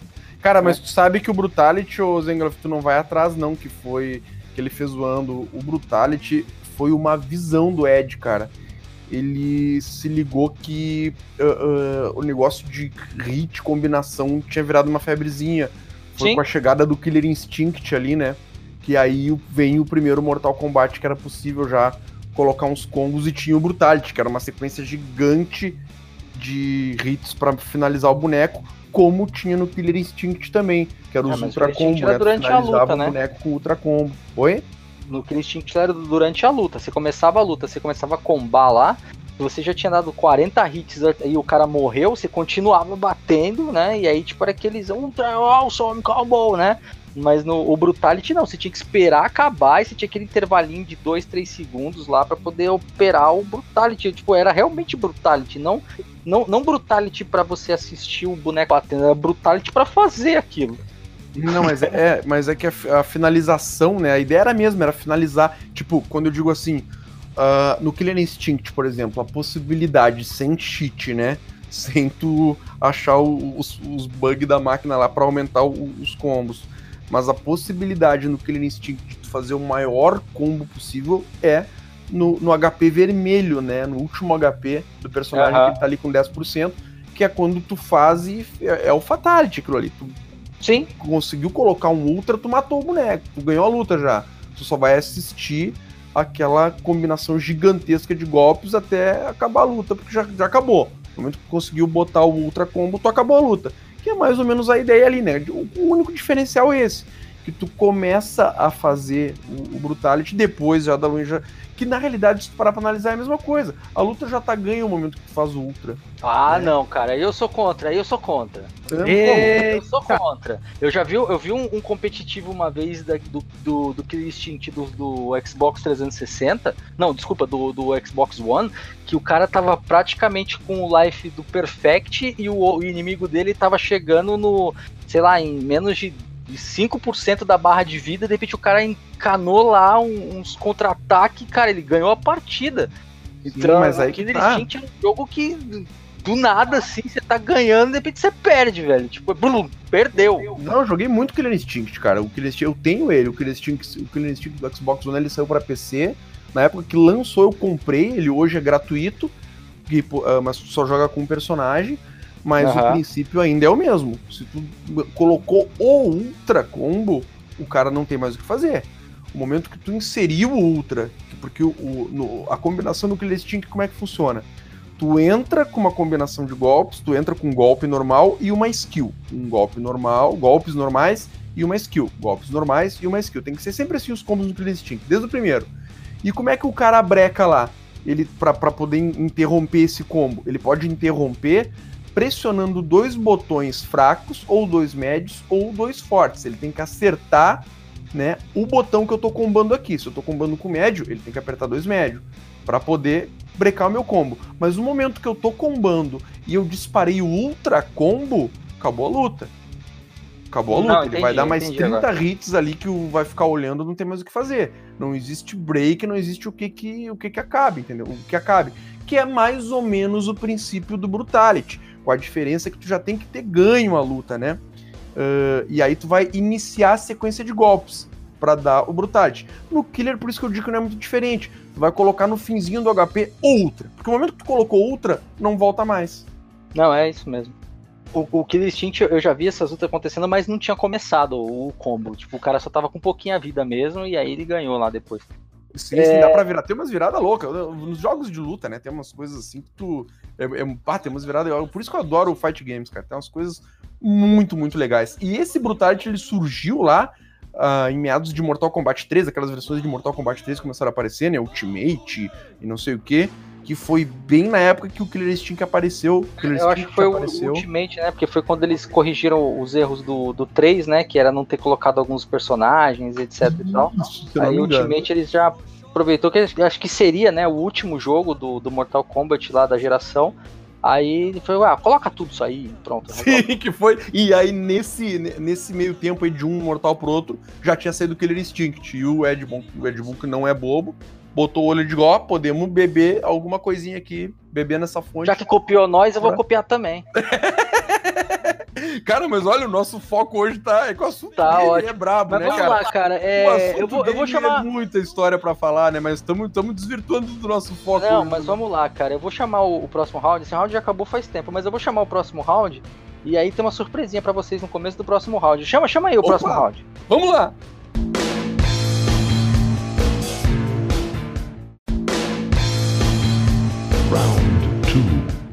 Muito bem, galera. É, agora nesse round. Peraí, rapidão. Vou ligar pro, pro, pro René. A gente tava falando do Odyssey 2, né? Ele falou que tava com o Odyssey na casa dele. Cara, René, Opa! vai ter que explicar isso pra nós aí, Como cara. assim? Peraí, vou ligar pra Vamos ele aqui. Vamos ver se Fala aí, fala aí, René. Agora ligando pro René, vamos lá, René, atende aí, René. Opa, René, tá aí? E aí, Zengla, tudo bem? Tudo tranquilo, cara. A gente tava falando aqui sobre os videogames antigos, falamos do Intellivision, falamos do Atari, aí quando a gente falou, ah, tem também, teve também o Odyssey, né? E aí eu lembrei que você tá com o Odyssey 2 aí, cara. Como é que é? Você tá jogando o videogame antigo? É, pois é, cara. O... Só que o Odyssey 2 aqui é um notebook da Samsung voltado para gamers, né? E cara, assim, que notebook, que notebook. Né? Não sei se é isso que vocês esperavam. Pode continuar falando dele? Pode, pode. Tudo é game, né, cara? É que eu fiquei confuso, pensei que era Tá tava bom. falando do videogame antigo, mas toca aí, vamos lá. Ah, beleza. Eu até tava vendo, aproveitando falando do nome, né? O, poxa, por que, que a Samsung deu o nome de Odyssey 2, né? Bom, primeiro 2 é porque já existiu o Odyssey 1, logicamente, né? Ah, o Odyssey 1 era praticamente aí um notebook para gamer, mas um notebook para gamer eh, de entrada, né? Porque ele vinha com uma GTX 1050, tudo bem, já era uma GTX, né? Não é mais como antes, que era uma GT, né? eh, quando, quando era para notebooks, né? Ah, então já rodava jogos bem legais, mas ainda assim era uma GPU de entrada, certo? Era um, um pouco mais barato. E no Odyssey 2, cara, o notebook tá sensacional, cara. Tá um avião, tá um avião. Fora que reformu- reformularam também todo o design do notebook, tá, tá, tá muito bacana. E falando do, do nome Odyssey 2, poxa, por que Odyssey, né? Que era um, era um videogame da, da Philips, né? Ah, e eu falei com o gerente de produtos da Samsung, da parte de notebooks, e ele me explicou que o nome ah, foi inspirado da obra grega Odisseia, de Homero, que foi por contar uma história de luta, superação e vitórias. Bem legal isso aí, Cara, né? é, é uma, uma super história. Se você ainda não conhece a Odisseia, hoje eu duvido que as pessoas não conheçam, não tenham lido a Odisseia de Homero. Mas é legal, cara, é, é bem bacana, é uma história bem legal, inclusive que até o, o título também incentivou um- o último jogo da série Assassin's Creed, né? É, faz bastante referência, né? A Odisseia de Odisseu, faz bastante. O, o Heródoto, né? Faz bastante é, uma relação bem, bem grande sobre o- os escritos de Homero durante a obra. Então, assim, é, é uma parada bem legal mesmo. E bacana eles fazerem essa, essa referência e fazer todo, todo. criar um nome baseado nisso, né, cara? Porque realmente. Bacana, cara. né, você traçar que é uma odisseia, tá- trazer um notebook gamer com qualidade, pô, é uma sacada legal. É bem, é bem legal. Você já me deu uma aula de história, cara. Eu, preciso ler, confesso que eu não li. E, poxa, bacana, ó. Esse- toda essa história aí já me incentivou a ler uma literatura aí, né? Isso é, isso é bem legal, cara. Isso é bem legal. Tá vendo? Game também é muita cultura, cara. Pô, sempre, o game é arte, né? E como dizia o Einstein, né? o- o- os gênios são artistas. Então, voltando aí pro hardware, o- cara, esse notebook, o Odyssey 2, ele foi totalmente reformulado, né? Tanto a parte eh, de configuração, os componentes, assim como o design, né? Cara, o design assim tá, tá bem diferente, bem diferente mesmo. Ah, pra você ter uma ideia, a parte de da- do- do- quando você abre o monitor, tá? Ele não, ele tem uma parte vazada nos cantos, né? Então, ou seja, a- onde, onde ele dobra é, é só na parte do centro. Por que isso aí? Porque ele tem uma, as saídas de ar atrás, né? Que fica totalmente livre para saída de ar. Tá? O, o, o- monitor ele não tampa nada, a parte de a, a base aí do monitor, né?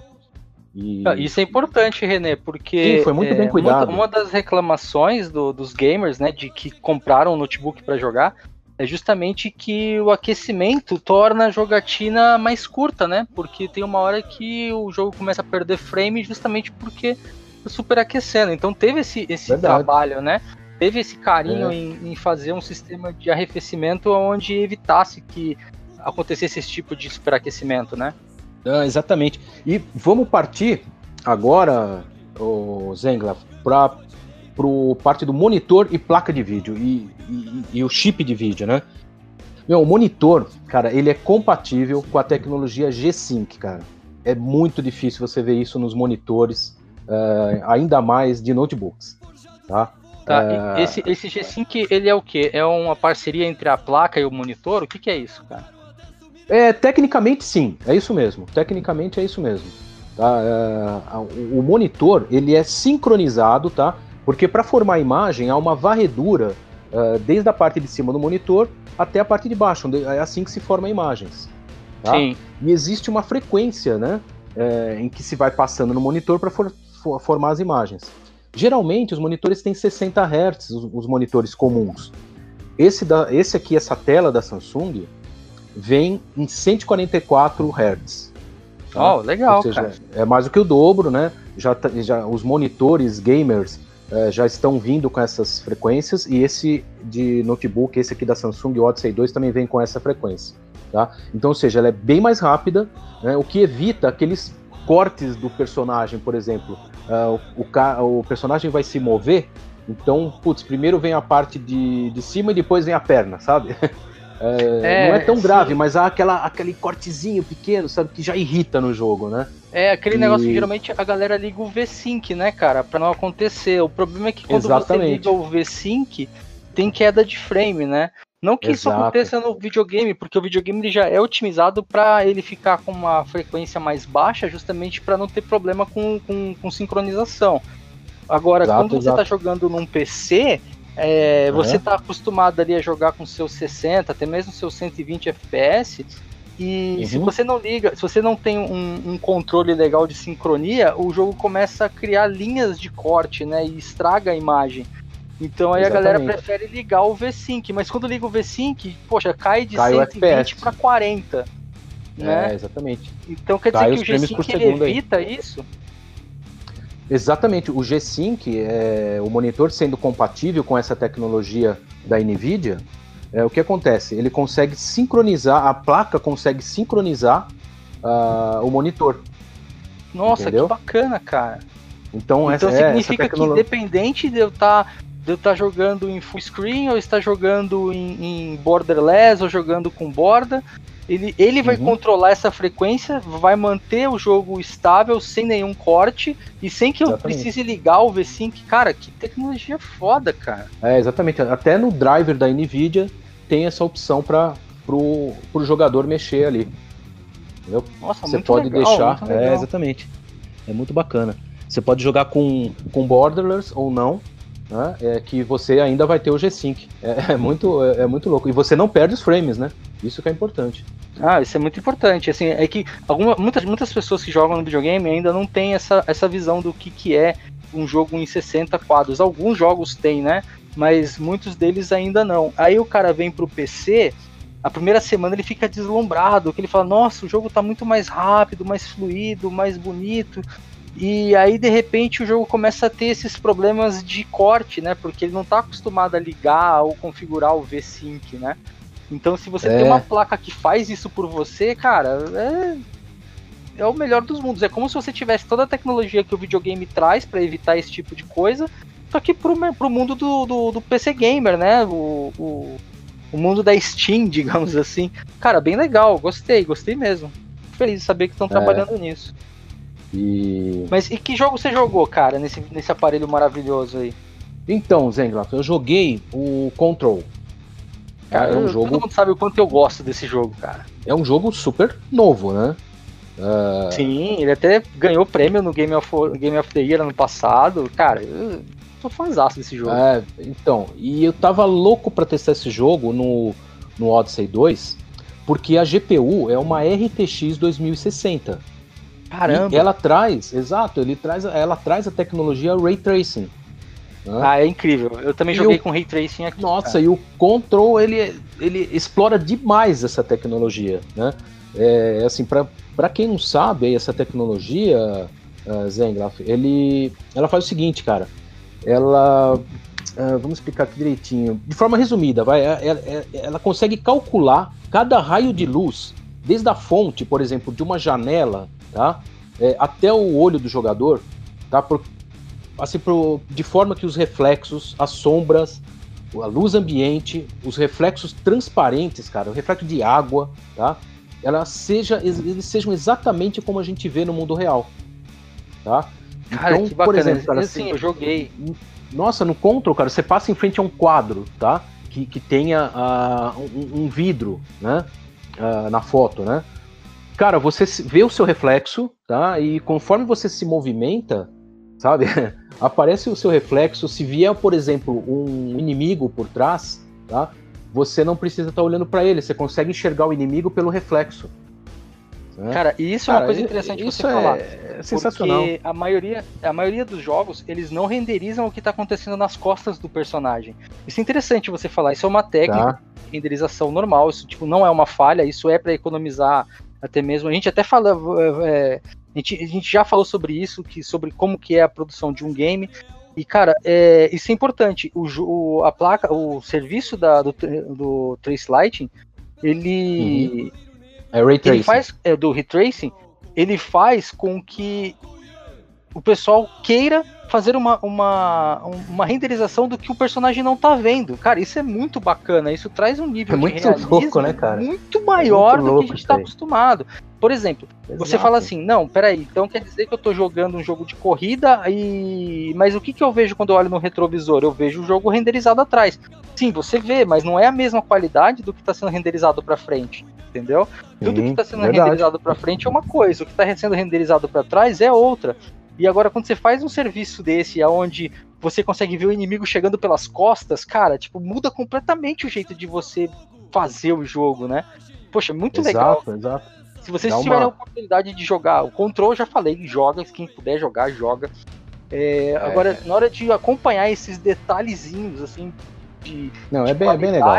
cara, é, poxa, é, é- é o que faz a diferença de um jogo pro outro, sabe?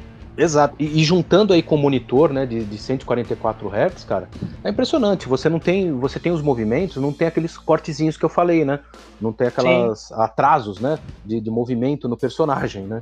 Então, por exemplo, primeiro vai o braço, depois chega a mão, né? Entendeu?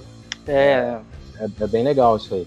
E outra cara, assim, coisa, você jogou Control nesse, no, no É. Odyssey 2 e jogou de boa, fluido, né? Eu- eu- isso. Tá ótimo, poxa. é Fluido, um jogo fluido. novo, né, cara? É um jogo recente, com um gráfico bacana, várias Exatamente, tecnologias fluido e- novas e o jogo rodou fluido.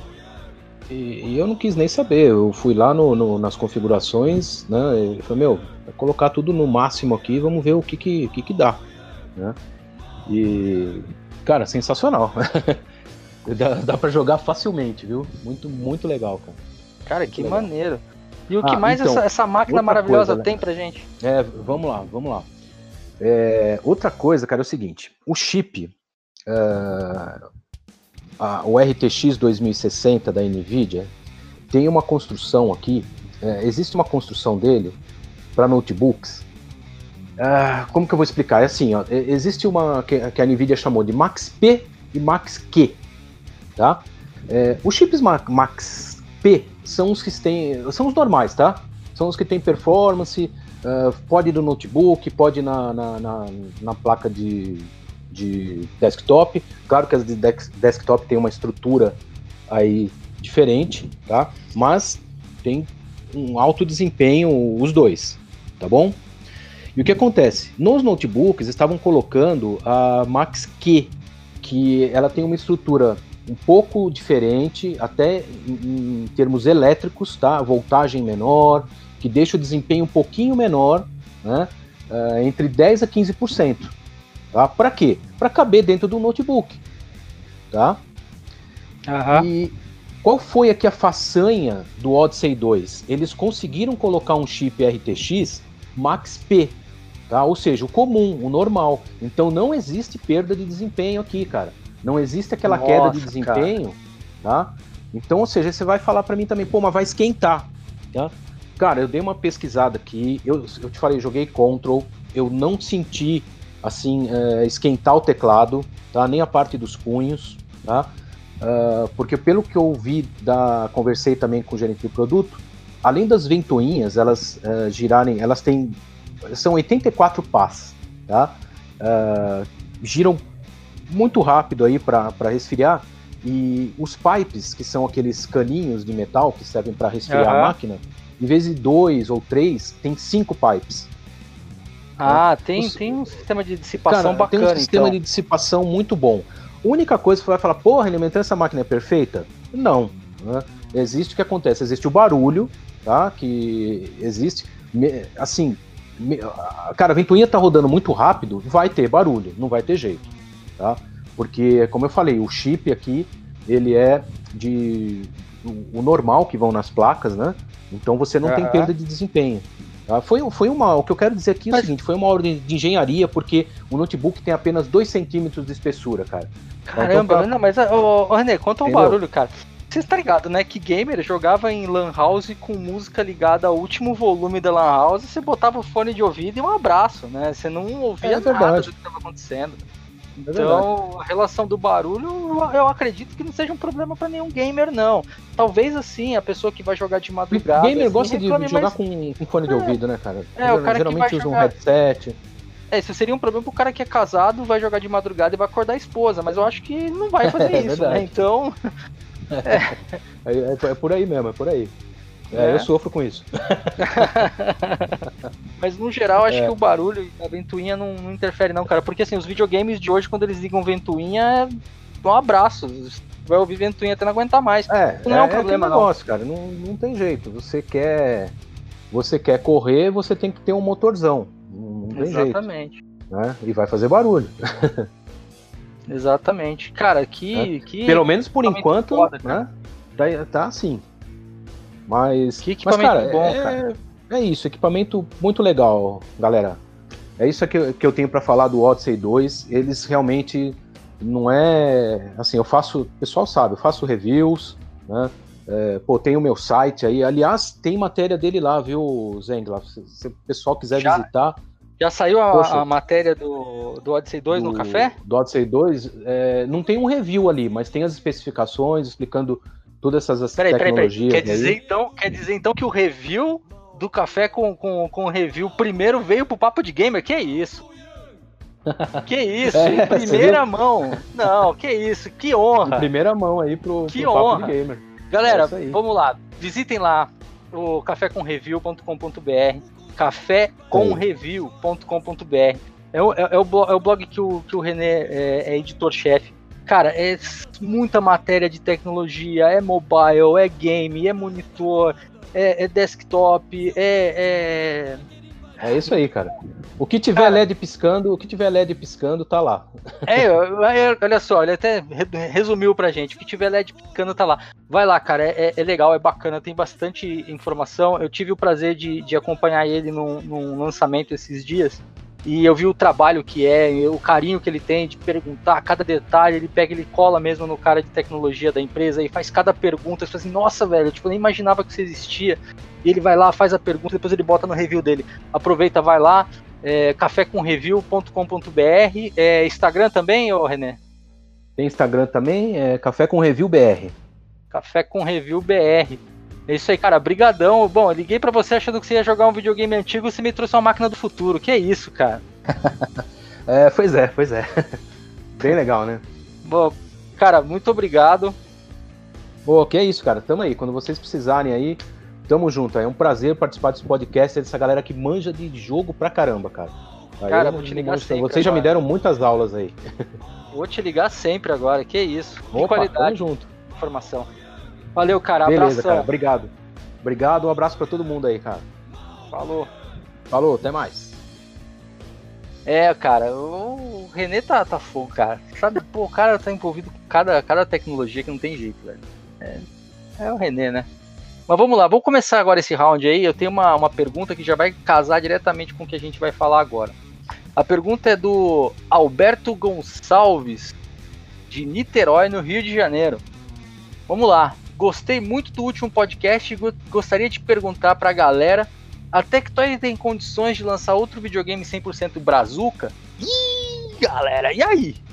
Ah, cara, eu acho que não tem mais, né, cara? Porque se tu parar pra pensar, virou um é, um. é um mercado milionário hoje. Como é que tu vai investir num console nacional, né, cara? É um investimento muito grande, um investimento muito arriscado, né, cara? É um, é, é um investimento de muitas, muitas cifras aí, né? Eu acho que E- também não- é nem só isso, né, Nogueira? Eu acho que você vai tentar, sei lá, uma visão que eu tenho talvez é você tentar colocar uma coisa que vai ter que ser. é, é, vai ter que vir do princípio, sabe? Sendo que você vai bater Sim, de frente vai- com algo que já tá tão consolidado zero, e tem uma história, e tem uma fidelidade, tem. Sabe, é você Hum. testar algo que talvez. Não sei, é- talvez seria interessante se você pegar alguém muito saudosista que conseguisse fazer essa essa é, é, esse- essa ligação com todos os outros, mas acho que seria quase que impossível isso a gente vendo uma estrutura que as empresas as empresas maiores e que já estão há muito mais tempo fazendo isso numa constância ah, bater de frente com eles. Acho que é meio é meio loucura. Não, então, talvez o caminho é, seja mais investir em fazer jogos, né? Ó, boa. Porque.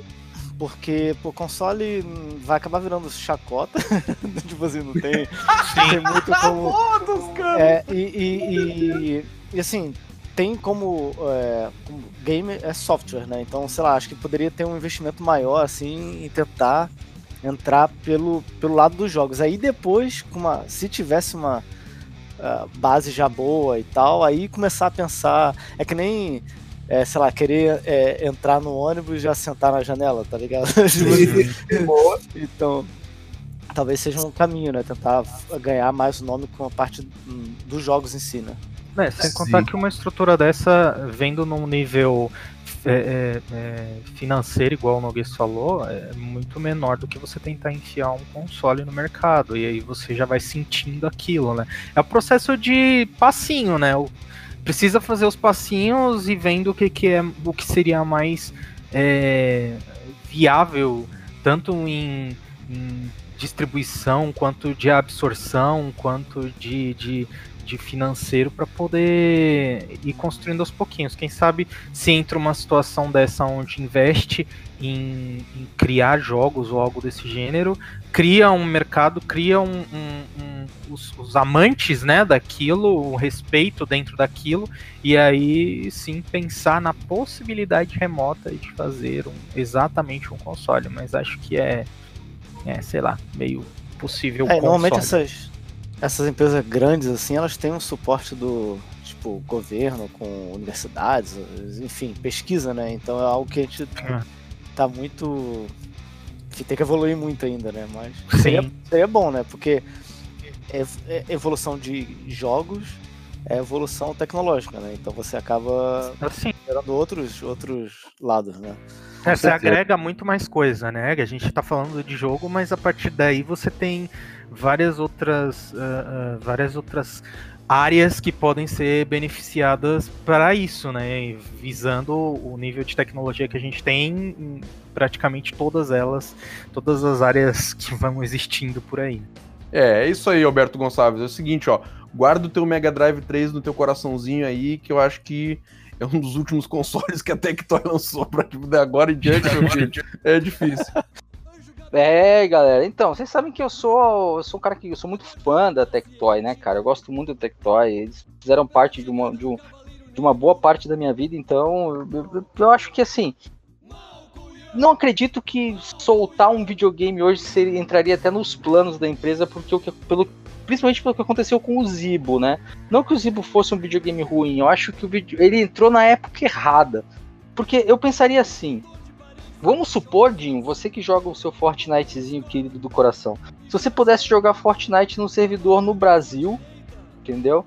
Uhum. E competitivo e tudo mais, só que sem os 200 de milissegundos de, de latência, né, cara? Seria Uhum. legal? Seria uma parada bacana? Sim, pô, lógico. Então, assim, eu acho que se hoje eles pensassem em produzir um videogame assim, não que. Porque o Zibo, ele- o que, que ele era? Ele era um videogame que ele queria trazer uma parada mais. Ah, os jogos estarão todos na nuvem, você baixa o jogo e joga no videogame. Mas para uma época que o mundo não tava preparado para essa parada, né? Então, se eles pensassem Sim, com a cabeça 10 de hoje, atrás, né, cara? fazer um videogame, né? Porque na na hora de produzir um videogame, teoricamente, né, você não tá produzindo o, o software só, né? Você tá produzindo o software baseado no hardware. Então você vai falar assim, cara, eu preciso de um videogame que rode esse tipo de jogo. Antigamente, por que, que a gente meio que parou no tempo aqui, a Tectoy talvez? Porque os videogames, os aparelhos de videogames, eles tinham um sistema de, de é, desenvolvimento para fazer os jogos que eram exclusivos deles mesmos. Então, por exemplo, fazer um jogo no, no, no- no PlayStation era enrolado porque você tinha que entender como é que funcionava o sistema do videogame para fazer jogo. A mesma coisa com o Xbox. Mas de um tempo para cá, é tudo meio padronizado, porque você vê que os jogos eles saem em diversas plataformas diferentes, seja Uhum. videogame, seja PC, seja mobile. Então, às vezes o jogo, a adaptação é pequena pro, pro que eles vão fazer. Não são jogos de super produção, né?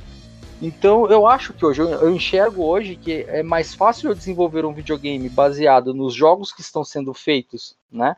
E usar um sistema que seja fácil para as produtoras de game traduzirem isso para o aparelho, do que simplesmente fazer um videogame do zero que vai, não, eu sou responsável por todos os jogos, eu sou responsável por. Então acho que o problema do Zibo foi que ele saiu na hora errada. Se ele saísse agora, talvez ele desse certo.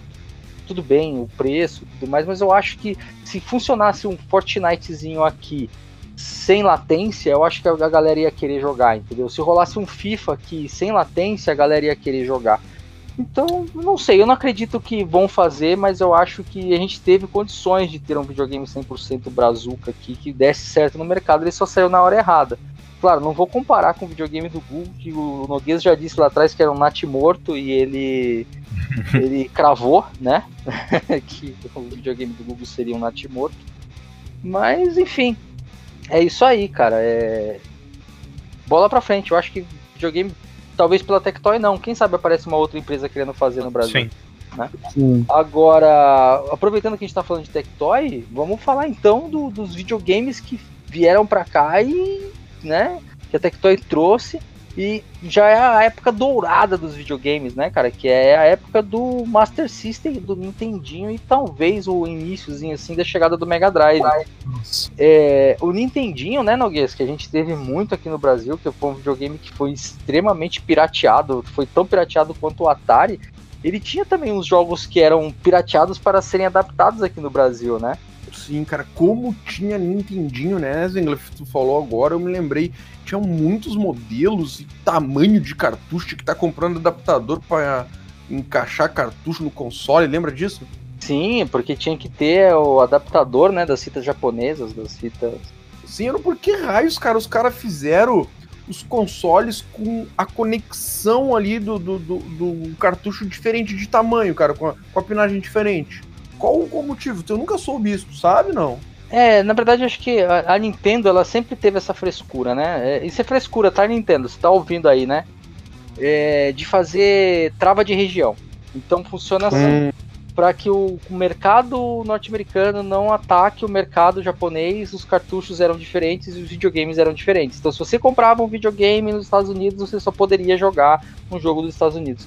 E, cara, eles repetiram isso até o 3DS. Eu lembro que quando eu fui para Londres, eu passei uns dias em Londres a trabalho, e lá eu comprei o meu 3DS, né? E aí, pô, cheguei todo feliz aqui. Porra, cara, comprei o 3DS, cheguei aqui, comprei um jogo para jogar, a porra do jogo não funcionou.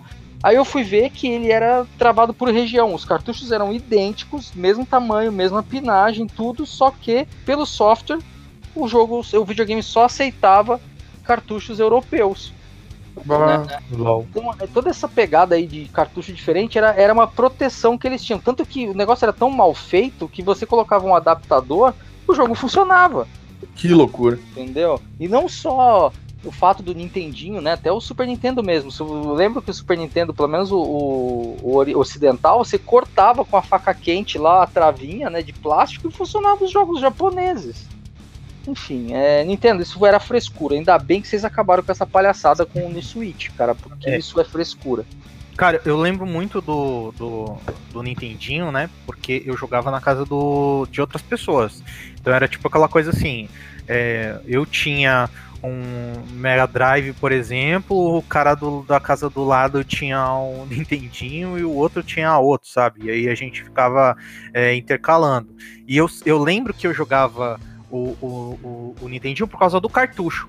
O cartucho dele é aquele cartuchinho que tem a pontinha, né? E você enfiava ele assim por dentro. Então, eu lembro bastante de ter jogado ele por conta disso. A gente trocava, sabe? Tipo, assim, ah, não, hoje eu não tô afim de jogar Nintendinho, vamos jogar Mega Drive, sabe? Ia pra casa do outro e, tipo, fazia uma lambança só. Mas é, eu lembro, tinha, tinha muita gente que falava dele e tinha muita gente que, que consumia muito ele. Eu sabia disso porque era, era quando eu ia.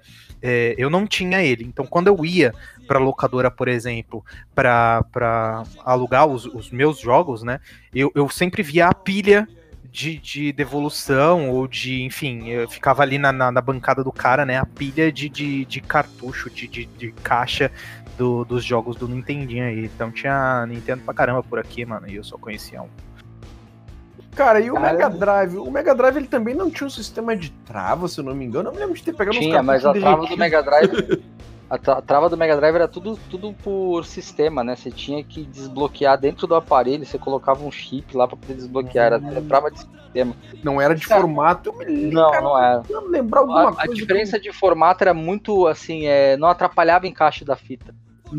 Era só estética mesmo.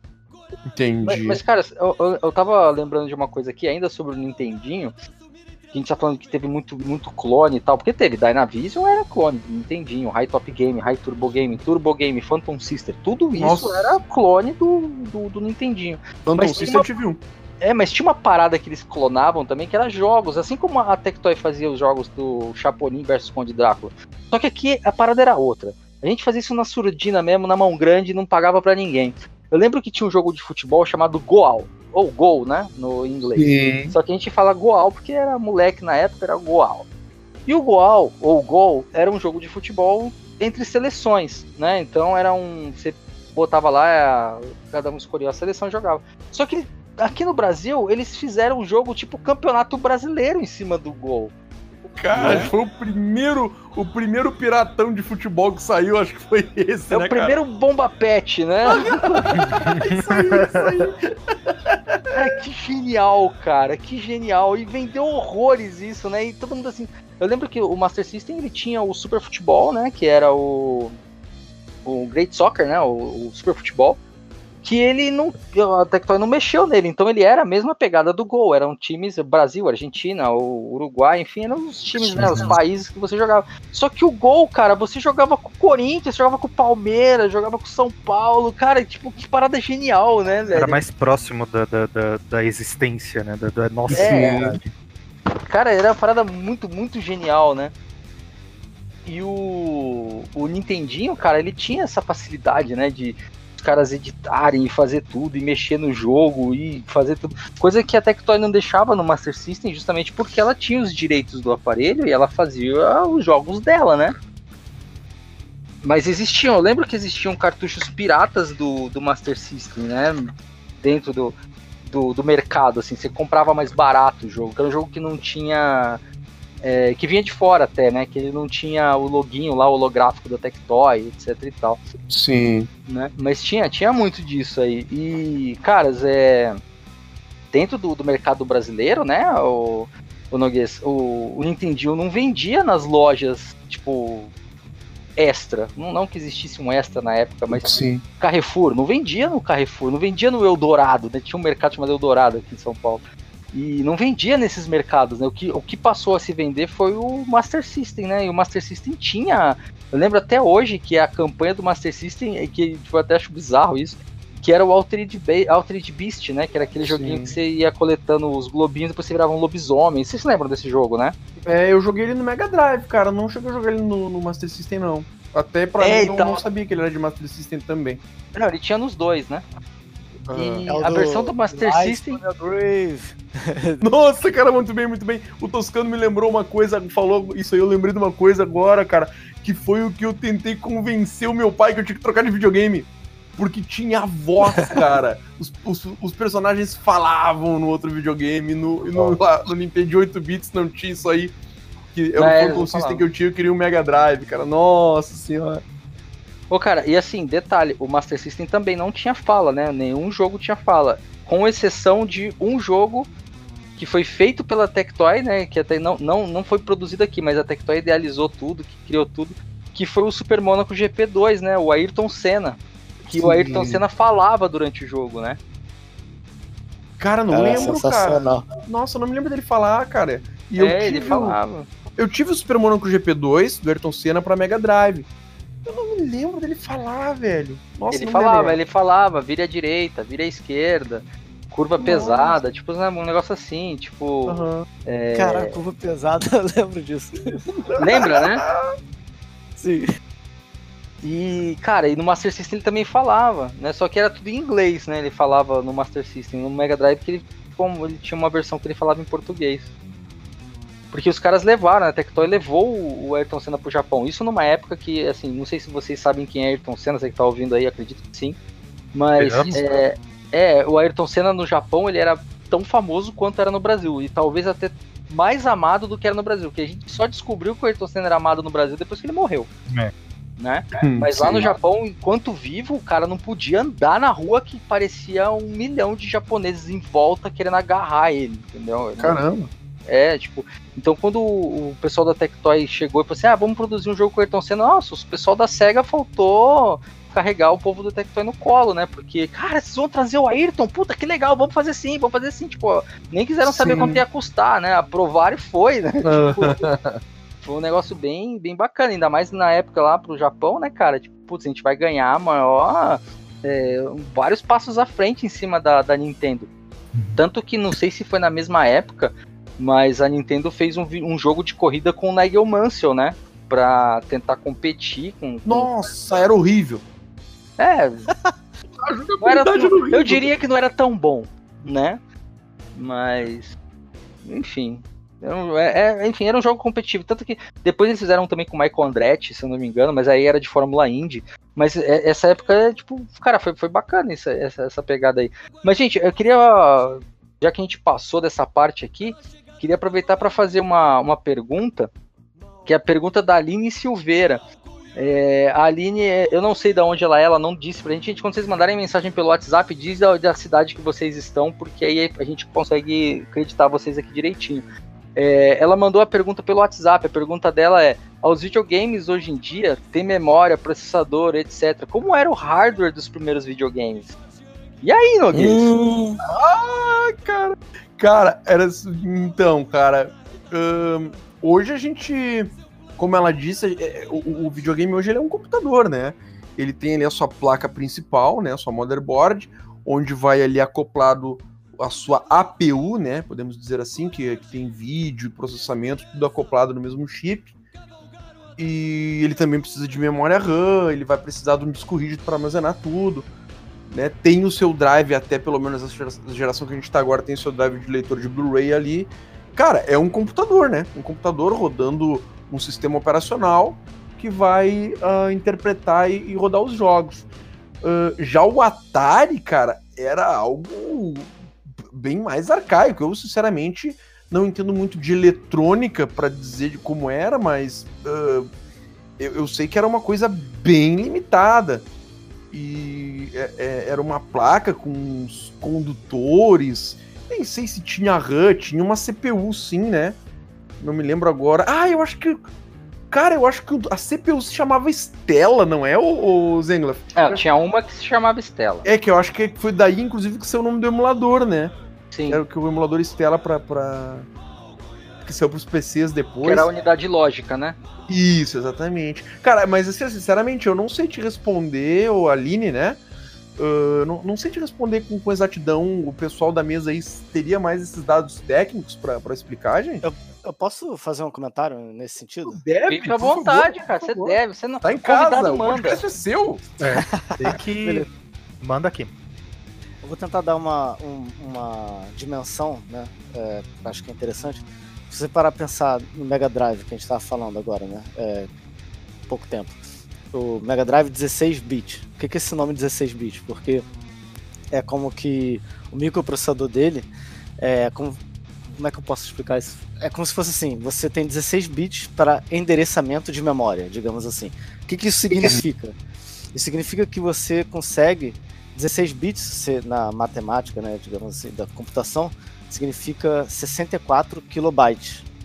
Então, o máximo que aquele videogame poderia ter de memória seria 64 kilobytes, entendeu? Digamos assim, de endereçamento. Então é como se você botar no. no, é, comparar com os dias de hoje, né? Que tudo, tudo é gigabytes. Sim, é Que que incomparável. são- Então, se parar Quer dizer, pensar é que- comparável, mas é um número gigantesco. Exatamente, se parar pra pensar, então, é, que não é tanto. Não são tantos anos assim atrás, né? Por isso que a gente comentou no início do podcast que é, os programadores tinham que fazer um tipo malabarismo, né? Porque você tinha, não tinha muita memória pra você trabalhar com jogos. Por isso que os jogos são bem. Você olha os jogos de Atari ou. ou é, essa evolução dos videogames, você vai vendo é, é, a evolução dos computadores também, porque você começa a ter mais memória, ter mais processamento, você consegue ter mais representação de cores, mais representações de som, entendeu? Porque tudo isso no final das contas são bits, né? Então se você tem 8 bits só para representar é, as coisas e depois você dobra isso para 16, você começa a representar mais cores, mais som, entendeu? Então, de, falando de uma forma bem é, tentando simplificar bastante, é, é bem isso. Então, você, os- o hardware da época era muito limitado. Então, não tem nem como comparar com hoje, que parece que tudo é infinito, né? Digamos assim, tem memória, é, no caso dos gigabytes, entendeu? Você não, não consegue. Se você começou a jogar atualmente, não tem como você imaginar como era na época tão claramente. Mensurável, né? Não, imagina, imagina assim. Você. Vou, vou tentar explicar a memória. Da, quando- na época que eu dava aula de, de lógica, eu, eu explicava assim. É, imagina que a memória seja uma, um armário cheio de gaveta, tá? Vamos supor que o, o- vamos falar do Mega Drive, que é uma- um exemplo bem, bem, bem mais simples. É, ele tem 64 gavetas. Nessas gavetas você tem que começar a colocar as coisas que você precisa. Só que como que você coloca essas coisas? Essas coisas fisicamente elas não existem. Então você tem que dizer para ele em linhas de código que ele entende que se ele tiver uma representação na posição X da é, posição 40 da linha e 80 da coluna, tá? É, ele tem que pintar de amarelo. Então, quando você pegar essas informações e jogar para essa, essa caixinha, você simplesmente vai preenchendo os bits do videogame. Então, por exemplo, ah, eu quero usar a cor vermelha. Só para você explicar o que é a cor vermelha, você vai ocupar uma, uma gaveta inteira. Depois você quer que a, a cor vermelha e a cor azul juntas é, façam tal coisa. Você vai precisar de outra gaveta, só para dizer essa informação. Então, quando você chega na programação do, do, do, do videogame entende que tudo isso precisa ser feito em tempo real, imagina assim, eu vou dar dois exemplos de jogo, tá? É, eu vou falar de ah, Fatal Fury, que é um jogo de luta também, ou então The King of Fighters, que é mais fácil, que é o 14, que foi o último que saiu. E eu vou falar de Street Fighter. The King of Fighters é um jogo que processa tudo que você vai ver e vai jogar antes de começar a batalha. Então, por exemplo, ele processou tudo, ele pegou todas as informações e jogou na memória dele para você jogar. Então, tudo que vai acontecer ali já foi definido, já foi criado e já foi é, a mecânica, a física já foi preparada para o jogo tocar. O Street Fighter ele tem um sistema diferente, que ele pega e cria é, vetores. E esses vetores ele fala para o videogame a cada segundo transformar em vídeo. Então, por exemplo, se você vai jogar um, vai fazer uma luta de Street Fighter e tem uma roupa da Chun-Li que se mexe, essa roupa está se mexendo em tempo real. Então ela deu um chute para frente, a roupa vai reagir a esse chute para frente. E esse tipo de, de, de, programação, ele preenche essas variáveis de hoje de uma forma bem diferente. Mesmo porque você tem mais é, espaço né, de, de, de programação para fazer. Naquela época, isso era praticamente impossível. Então a gente está falando de, um, de uma tecnologia que você vai assim, ah, meu Full HD, meu 4K. Eu estou falando de um negócio que devia ter, não sei exatamente, mas devia ter coisa de 20 linhas e, sei lá, 80 colunas, tá? E essa grade, essa, essa malha que era feita na, na para essa programação, era a única, a única orientação que o programador tinha para fazer tudo o que ele precisava fazer. E ainda tinha que ter espaço para colocar o áudio, que também o áudio por si, ele era um código, ele não era um, um, um MIDI, como eu disse, ah, o cara pegou lá, copiou um MIDI no Windows e jogou lá. Não, ele tinha que programar o código para o sistema do videogame em tempo real, porque não existia HD, entender que na hora que passar aquele código tinha que tocar na ordem as notas Dó, Ré e Fá, entendeu? Então, assim, era muito mais complicado de se fazer um jogo, era muito mais é, limitado de, de se conseguir o processamento. Mas também era genial, porque você via jogos, você pegar, comparar um jogo do tipo Kid Chameleon e um jogo do tipo Alex Kidd, pô, os dois jogos são do mesmo videogame, mas um jogo é melhor do que o outro absurdamente em questão de qualidade, entendeu? Porque um usou os dois cartuchos inteiros para fazer. Só que um pegou, sentou e enxugou aquele byte do texto, do código que ele fez para fazer o jogo funcionar do jeito que ele queria que funcionasse. O outro não, o outro só pegou e fez do jeito mais simples possível e botou o jogo para rodar, entendeu? É mais ou menos isso aí. Vocês gostariam de complementar alguma coisa em relação a isso? É, só para só para uh por exemplo, no Atari, tá vendo aqui, a RAM do Atari era de 128 bytes, por exemplo. Entendeu? Então na, na, nessa você época. Cabia quatro cores só. É, tipo, então você meio que. É, na época, quando. Beleza, tudo bem que quando o Atari surgiu não tinha competidor, né? Mas depois, com o tempo, é, você, com essa limitação de hardware, ganha quem tem mais. É, a parte de software, né? Que é a parte Sim. de código acaba tendo mais. É, vai mais à frente quem pensa nas melhores soluções. De buffer, tem mais criatividade, como, né? Como, é, como, é como, como usar esse recurso. Então, hoje em dia já não tem tanto esse problema. A gente começou a voltar a ter esse problema quando entrou a parte de mobile, né? Tipo de celulares. Voltou a ter esse, um pouco de limitação. Mas hoje em dia, celulares são também, né? 4 GB. então você meio que. É, tem mais. É, hoje em dia você pode fazer o que você quiser, digamos assim. Não tem é. toda essa limitação, né? Então, isso acaba gerando também problemas de. Que antigamente você tinha que tomar cuidado, e hoje em dia as pessoas fazem as coisas meio que. Ah, tem memória, vamos tem usar. Tem sobrando ali, né? Entendeu? É, é, é, a famosa otimização, né? Coisa que antigamente era obrigatória, hoje algum ou outro jogo faz, né? Isso. Exatamente. Antes, se não otimizasse, o jogo não rodaria. Simples é, assim. Só para complementar a resposta da nossa ouvinte, aí eu fiz uma busca aqui pelos termos, uh, pelos dados técnicos do aparelho e até me surpreendi agora aqui porque uh, o Nintendo 8 bits, Master System, eles nos foram vendidos como equipamentos de uma de nova geração, né? Uma nova geração dos games. Sim, porque... o Atari, né? Mas... É, cara, é que aí, aí é um assunto pra gente conversar depois, né? Porque assim, o, o, Nintendo salvou os videogames, principalmente nos Estados Unidos, porque depois Sim. do ET, o pau comeu por lá, entendeu?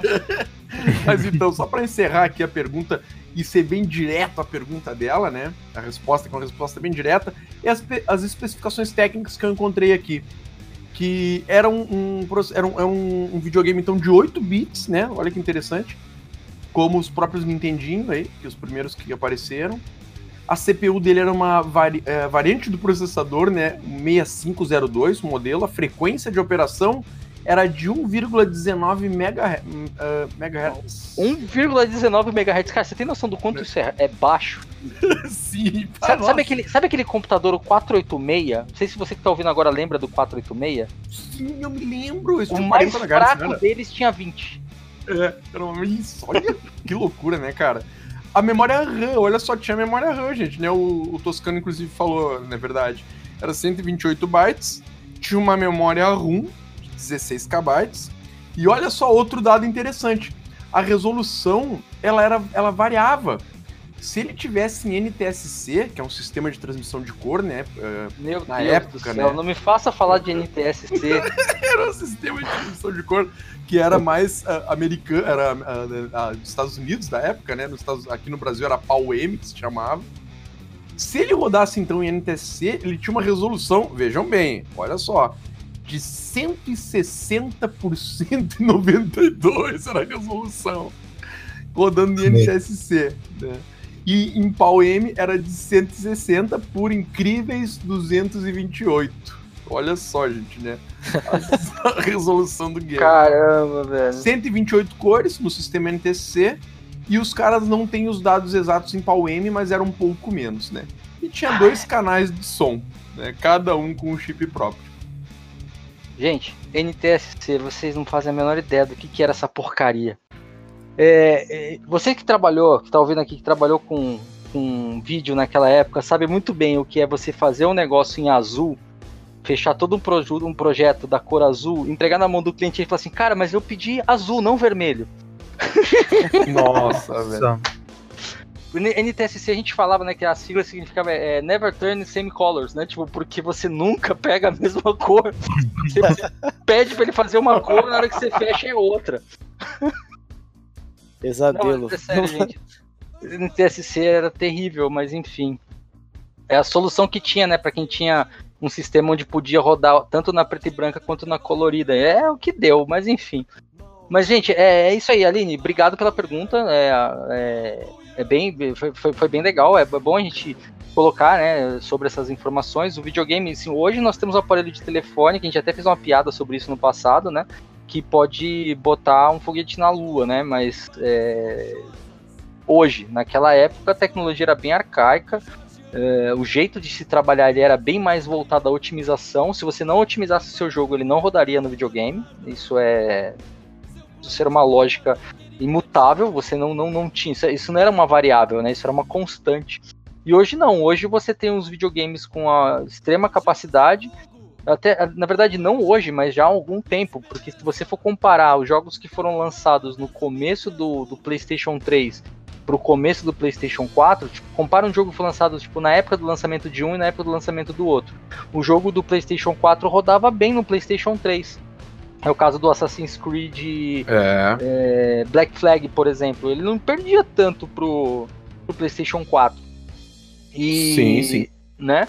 E só que se você for comparar com o jogo que foi lançado no começo do PlayStation 3 com o jogo que foi lançado no final do PlayStation 3, é aquele tal negócio. Tipo, pô, quer dizer então que é o mesmo videogame, mas naquela época era uma porcaria, agora é bom? Não, não é. É que os caras vão otimizando com o tempo uma coisa que eles vão tentando melhorar para poder cada vez mais caber conteúdo no jogo. Antes eles não estavam preocupados com isso. Eles simplesmente pegavam, ah, é em Blu-ray, né? Cabe, sei lá, 40 GB. Meu, geralmente eu termino um jogo aqui em 10 GB, então eu tenho 30 GB ainda de espaço para fazer as coisas. Ah, então faz qualquer código, faz qualquer coisa aí, só para entupir esse Blu-ray. Não, quando chega no final da geração, os caras já estão assim, caraca, tipo, 40 GB não dá, vai ter que fazer o jogo em dois Blu-ray, pô, não sei o que, o preço do jogo vai para mil dólares. Dual layers, Entendeu? caramba. É, então aí os caras começam a otimizar isso na tecnologia agora, mas naquela época, se você não otimizasse já, já logo de cara, o jogo não saía. E aí eu queria aproveitar agora, Noguês, que eu fiquei sabendo que a gente recebeu uma, uma pergunta via áudio, é isso mesmo? Sim, sim, o nosso WhatsApp funcionando. Vamos colocar aqui então essa pergunta para nós ouvir agora aqui. Meu nome é Diego eu tenho uma pergunta. Quando a Sony percebeu que poderia lucrar com os videogames? E quando surgiu a ideia do Survival Horror? Cara, que pergunta genial, Diego. Diego, manda depois aí de que cidade você é, cara, porque a gente não sabe de que cidade você é. Mas, cara, sua pergunta é sensacional, mas eu vou Isso. precisar de um round inteiro para poder responder sua pergunta. Nossa, cara. Então, chama o próximo round aí e vamos responder a pergunta do Diego.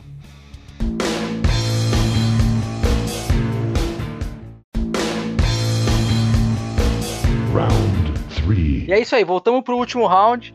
E a pergunta do Diego, cara, o Diego perguntou pra gente aí quando foi que a Sony percebeu que poderia lucrar com videogames. Cara, essa é uma história de amor e ódio, entendeu? Onde a separação deu mal pra quem trai, para pro traidor, viu? Pra quem se separa. É, é verdade, né? É verdade. É, deu, é muito mal. Vamos, vamos fazer um, um- Ah, a outra pergunta dele a gente responde depois, mas vamos fazer a primeira pergunta agora. É, essa época da, que a Sony percebeu e tudo mais, era uma época em que o mercado, a briga do mercado entre que, qual era o videogame que, que era melhor e tal, tava entre a Nintendo e a Sega. E a briga era uma briga pesada, uma briga bem forte, assim, era um, um, um negócio assim de. é, cara, é- é- era, era uma, uma questão de vida ou morte entre as duas empresas, né? Então, o que que acontecia era, era um negócio assim.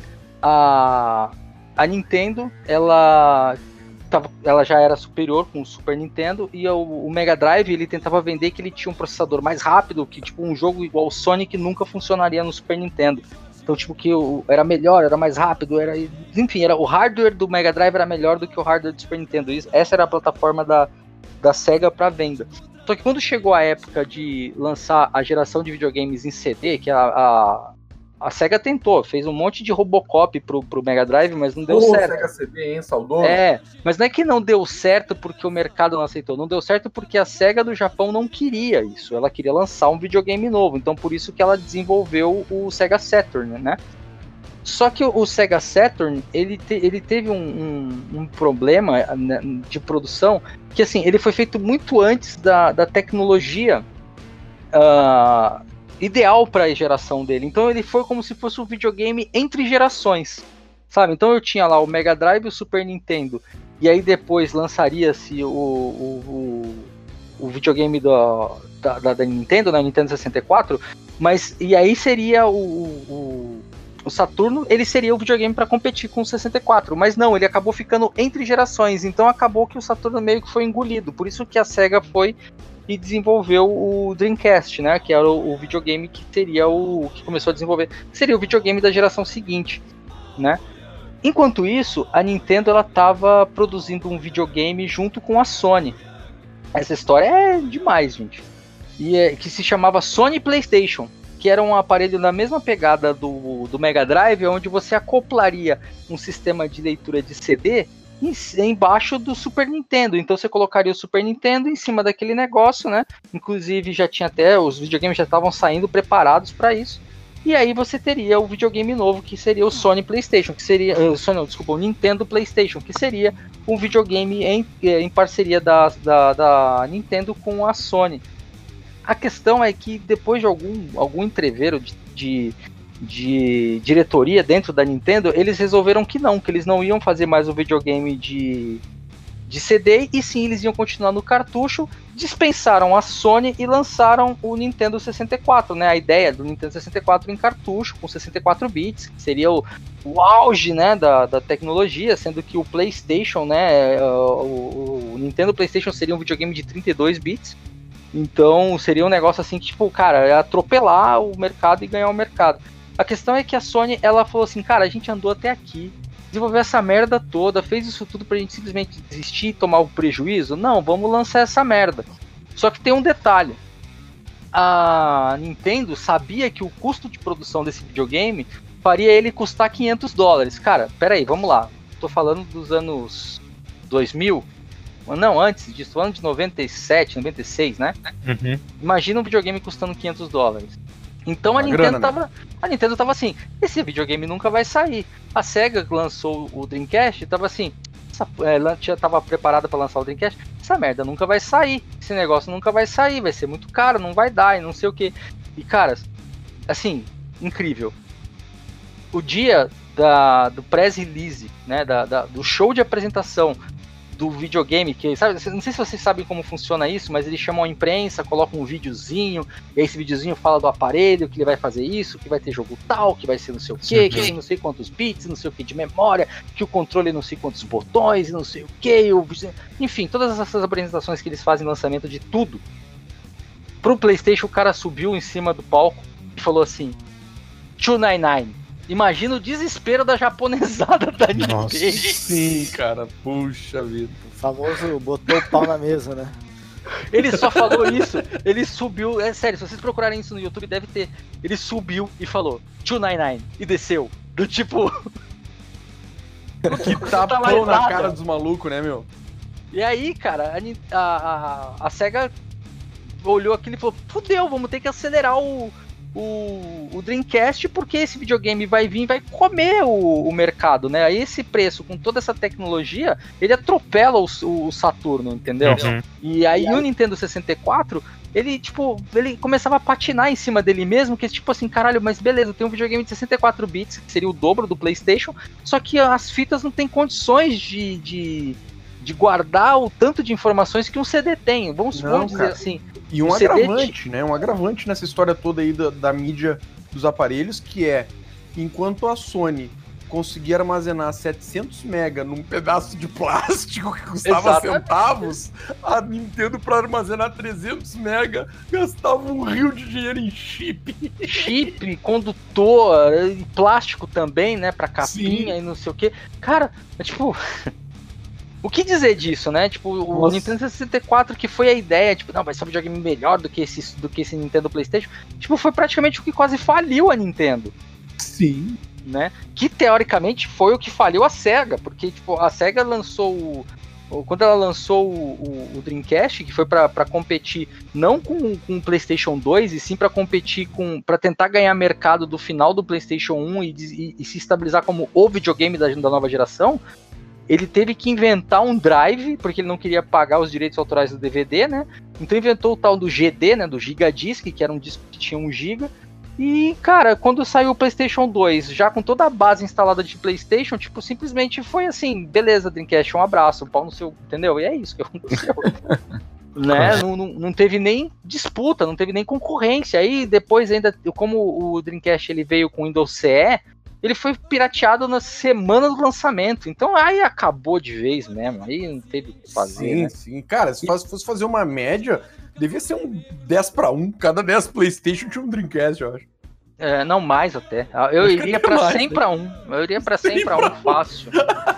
e aí, aí uma, o, o que talvez, o que salvou um pouco ainda a produção de Dreamcast, que durou um tempo, foi que uma galera de pirata lá lançou um emulador de PlayStation pro Dreamcast. Cara, nossa. Vamos lá, né? O videogame Sim. da SEGA só tava se mantendo porque os caras conseguiram fazer um emulador para rodar o Tekken 2 no Dreamcast. No Dreamcast. Que loucura. Cara, eu aconselho a galera a dar uma procurar. Tem uma história bem legal que um cara é, comprou um, um lote de Uh, como é que chama, cara? Foi um leilão. Teve um leilão, não sei exatamente aonde agora. E nesse leilão, o cara comprou um lote de caixa e pratos, um monte de coisa que tinha lá de uma empresa.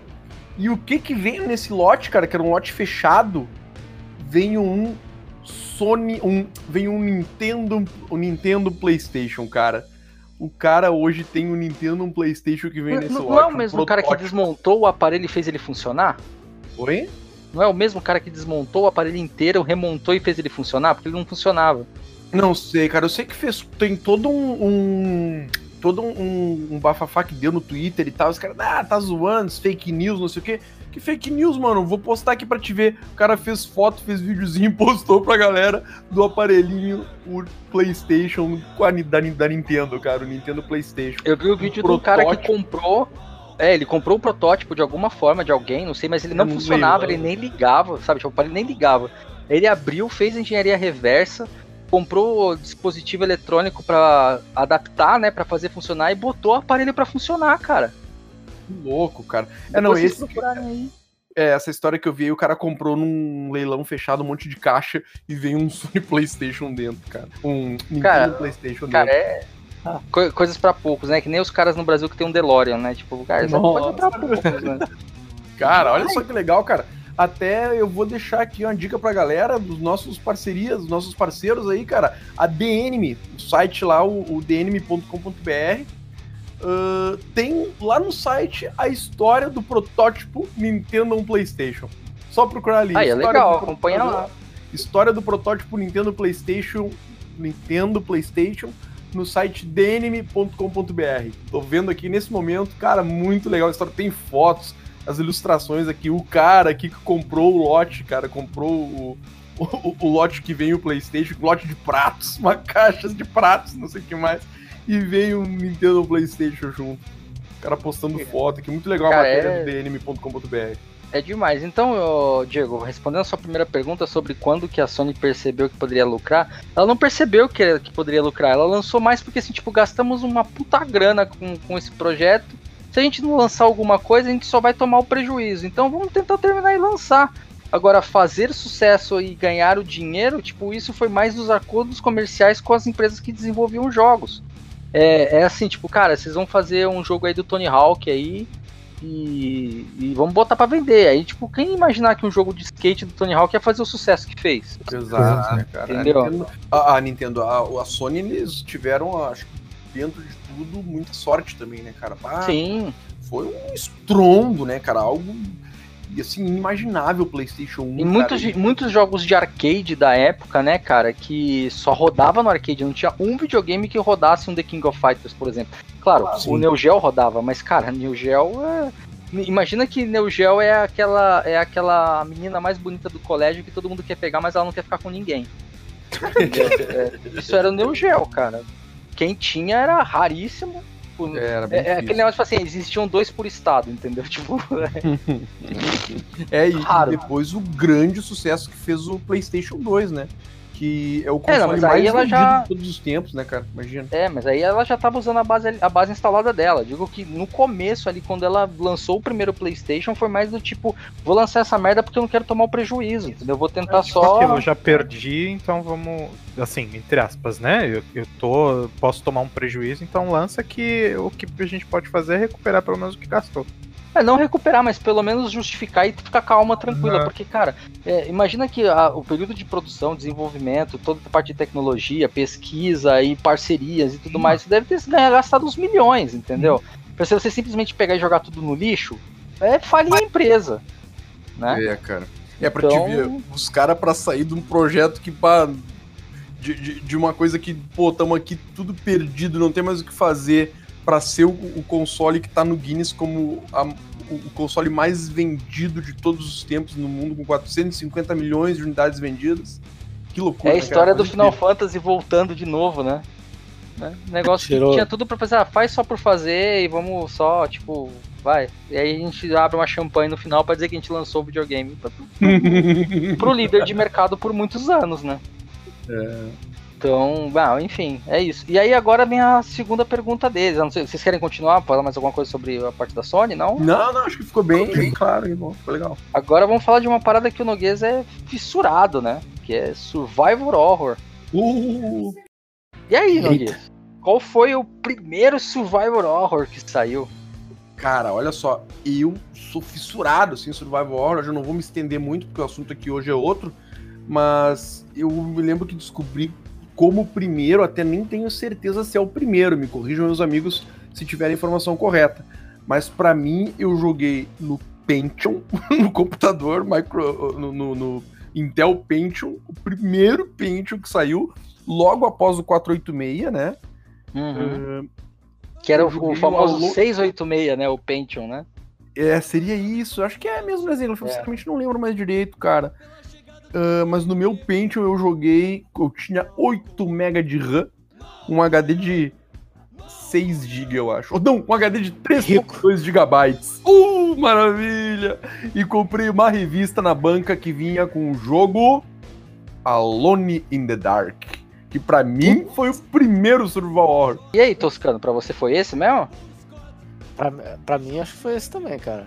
Tipo assim, eu não O sei. Dinho eu nem vou perguntar. Não, nem pergunta que eu não. Não, não é da. Não, não é da minha época. Cara, esse Alone in the Dark ele é de 1992. Meu amigo Diego, eu não tenho. Eu sou fãzão do Survival, Survival Horror. Joguei vários, muitos, muitos, muitos. Clock Tower, todos Alone in the Dark. ah, os Resident Evil, enfim. E, mas o primeiro que eu joguei foi Alone in the Dark, que é de 1992. Não sei se tinha algum anterior a ele.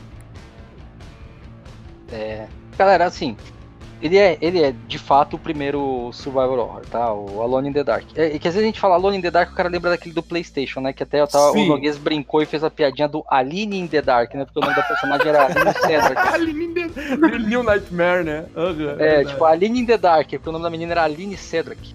E, cara, É. sabe que era bem legal esse. Foi o primeiro game, até botar mais um parênteses aí. Foi o primeiro game que eu joguei totalmente em português. Tu viu? Eu não peguei aqueles do Master Foi, né? É Master verdade, é verdade. Que era feito pela Infrogames. A Info- Infrogames, Infrogames, né? entregou ele todo em todos os diálogos. Eu achei aquilo sensacional. é a mesma galera que fez o Driver, né? É, tinha muito diálogo. O jogo era cheio de diálogo, cara. E todinho em português. Nossa, que aquilo me deixou apaixonado pelo jogo. É, não, cara, e o, o, o Alone, ele foi de fato o primeiro survival horror. Só que é, esse formato não nasceu ali, sabe? É, como eu posso dizer? A LucasArts, ela gostava de fazer jogos interativos. Aquele negócio que depois de um tempo com os jogos de CD, fizeram aqueles jogos que eu falava pro Nogueira, sai dessa merda, que isso aí não dá. Mas no começo eles eram ideais, que eram cenários, você interagia com o cenário, mas era uma coisa artisticamente bem feita. Então eu tô falando de jogos do tipo Maniac Mansion e Day of Tentacle, né? Que eram os famosos jogos point click. Esses jogos eles já traziam dentro de si a sementinha do survival horror, né? Só que o Alone in the Dark foi o primeiro que pegou, entendeu isso e transformou num action game. Sabe, Sim. onde você tinha que procurar a chave para abrir a porta, desviar da armadilha, trancar o cachorro do mal, é, encontrar bala para tua arma, entendeu? E os primeiros três Alones in the Dark, que vieram antes do primeiro Resident Evil, e eu tô falando de bem antes mesmo, eram jogos que fizeram muito sucesso. É, no Brasil não, porque eram jogos de PC, e aí você sabe como é, a relação de jogos de PC no Brasil demorou muito para chegar, né? Na verdade, quem popularizou muito jogo de PC no Brasil foi a Steam, é, com, a capacidade, com, com a facilidade que ela deu. Antes a gente, tipo, ou era jogo de revista, ou era talvez um jogo da Brasoft que tentava trazer de algum jeito para cá. Mas era difícil de você achar, né? É, então era, era, era complicado, os PCs eram mais complicados. Mas os três primeiros Alone in the Dark, que eram histórias boas, eram jogabilidades boas e tudo mais, eles que trouxeram, eles que trouxeram, que criaram essa, esse negócio. Quando a Capcom lançou, eu lembro até hoje, que a Capcom lançou o primeiro Resident Evil, que o pessoal ficava meio assim, tá, mas esse jogo é tipo um Tomb Raider? Né, que eles não entendiam o jogo. Aí quando eles falaram assim, não, é um jogo, esse jogo é um tipo um jogo de sobrevivência de terror, que é um jogo novo, que foi inventado agora. Eu falei assim, não, gente, mas eu já jogava isso, né? Na época do Alone in the Dark eu já jogava. Pra mim não é novidade tal. Tipo, é novidade nesse videogame, mas né? Nesse gráfico Sim. mais atores e tudo mais. Mas pra mim, o gênero não é novidade. Então, muita gente até confunde, acha que o Resident Evil é o primeiro survival horror. Não, não é. O primeiro é o Alone in the Dark mesmo, que o nome do jogo é Alone in the Dark e o personagem principal se chamava Edward Carnaby. Inclusive, que é que é o- o personagem principal por muitos anos, né? Sim, sim, foi até o The New Nightmare lá, sempre o mesmo, é o mesmo personagem, o Edu- Edward Carna- Carnaby. E, cara, e depois do, do The New Nightmare, ah, eu, eu não saiu mais algum, cara, se eu não me engano, saiu um tal de Dark, Saiu um. não, Il- não Illumination, sei lá, um troço assim. Isso é um horroroso. É Nossa. ruim, é? O, o New, o New Nightmare, ele é na verdade um remake do primeiro jogo, né? Então os caras fizeram um, um Alone in the Ele- Dark já com todo o plot pronto, a história dos aborígenes lá, né? Dos, dos abicanes, né? Que eram os, Sim, sim. os aborígenes Os lá e tal. americanos, né? E, Sim.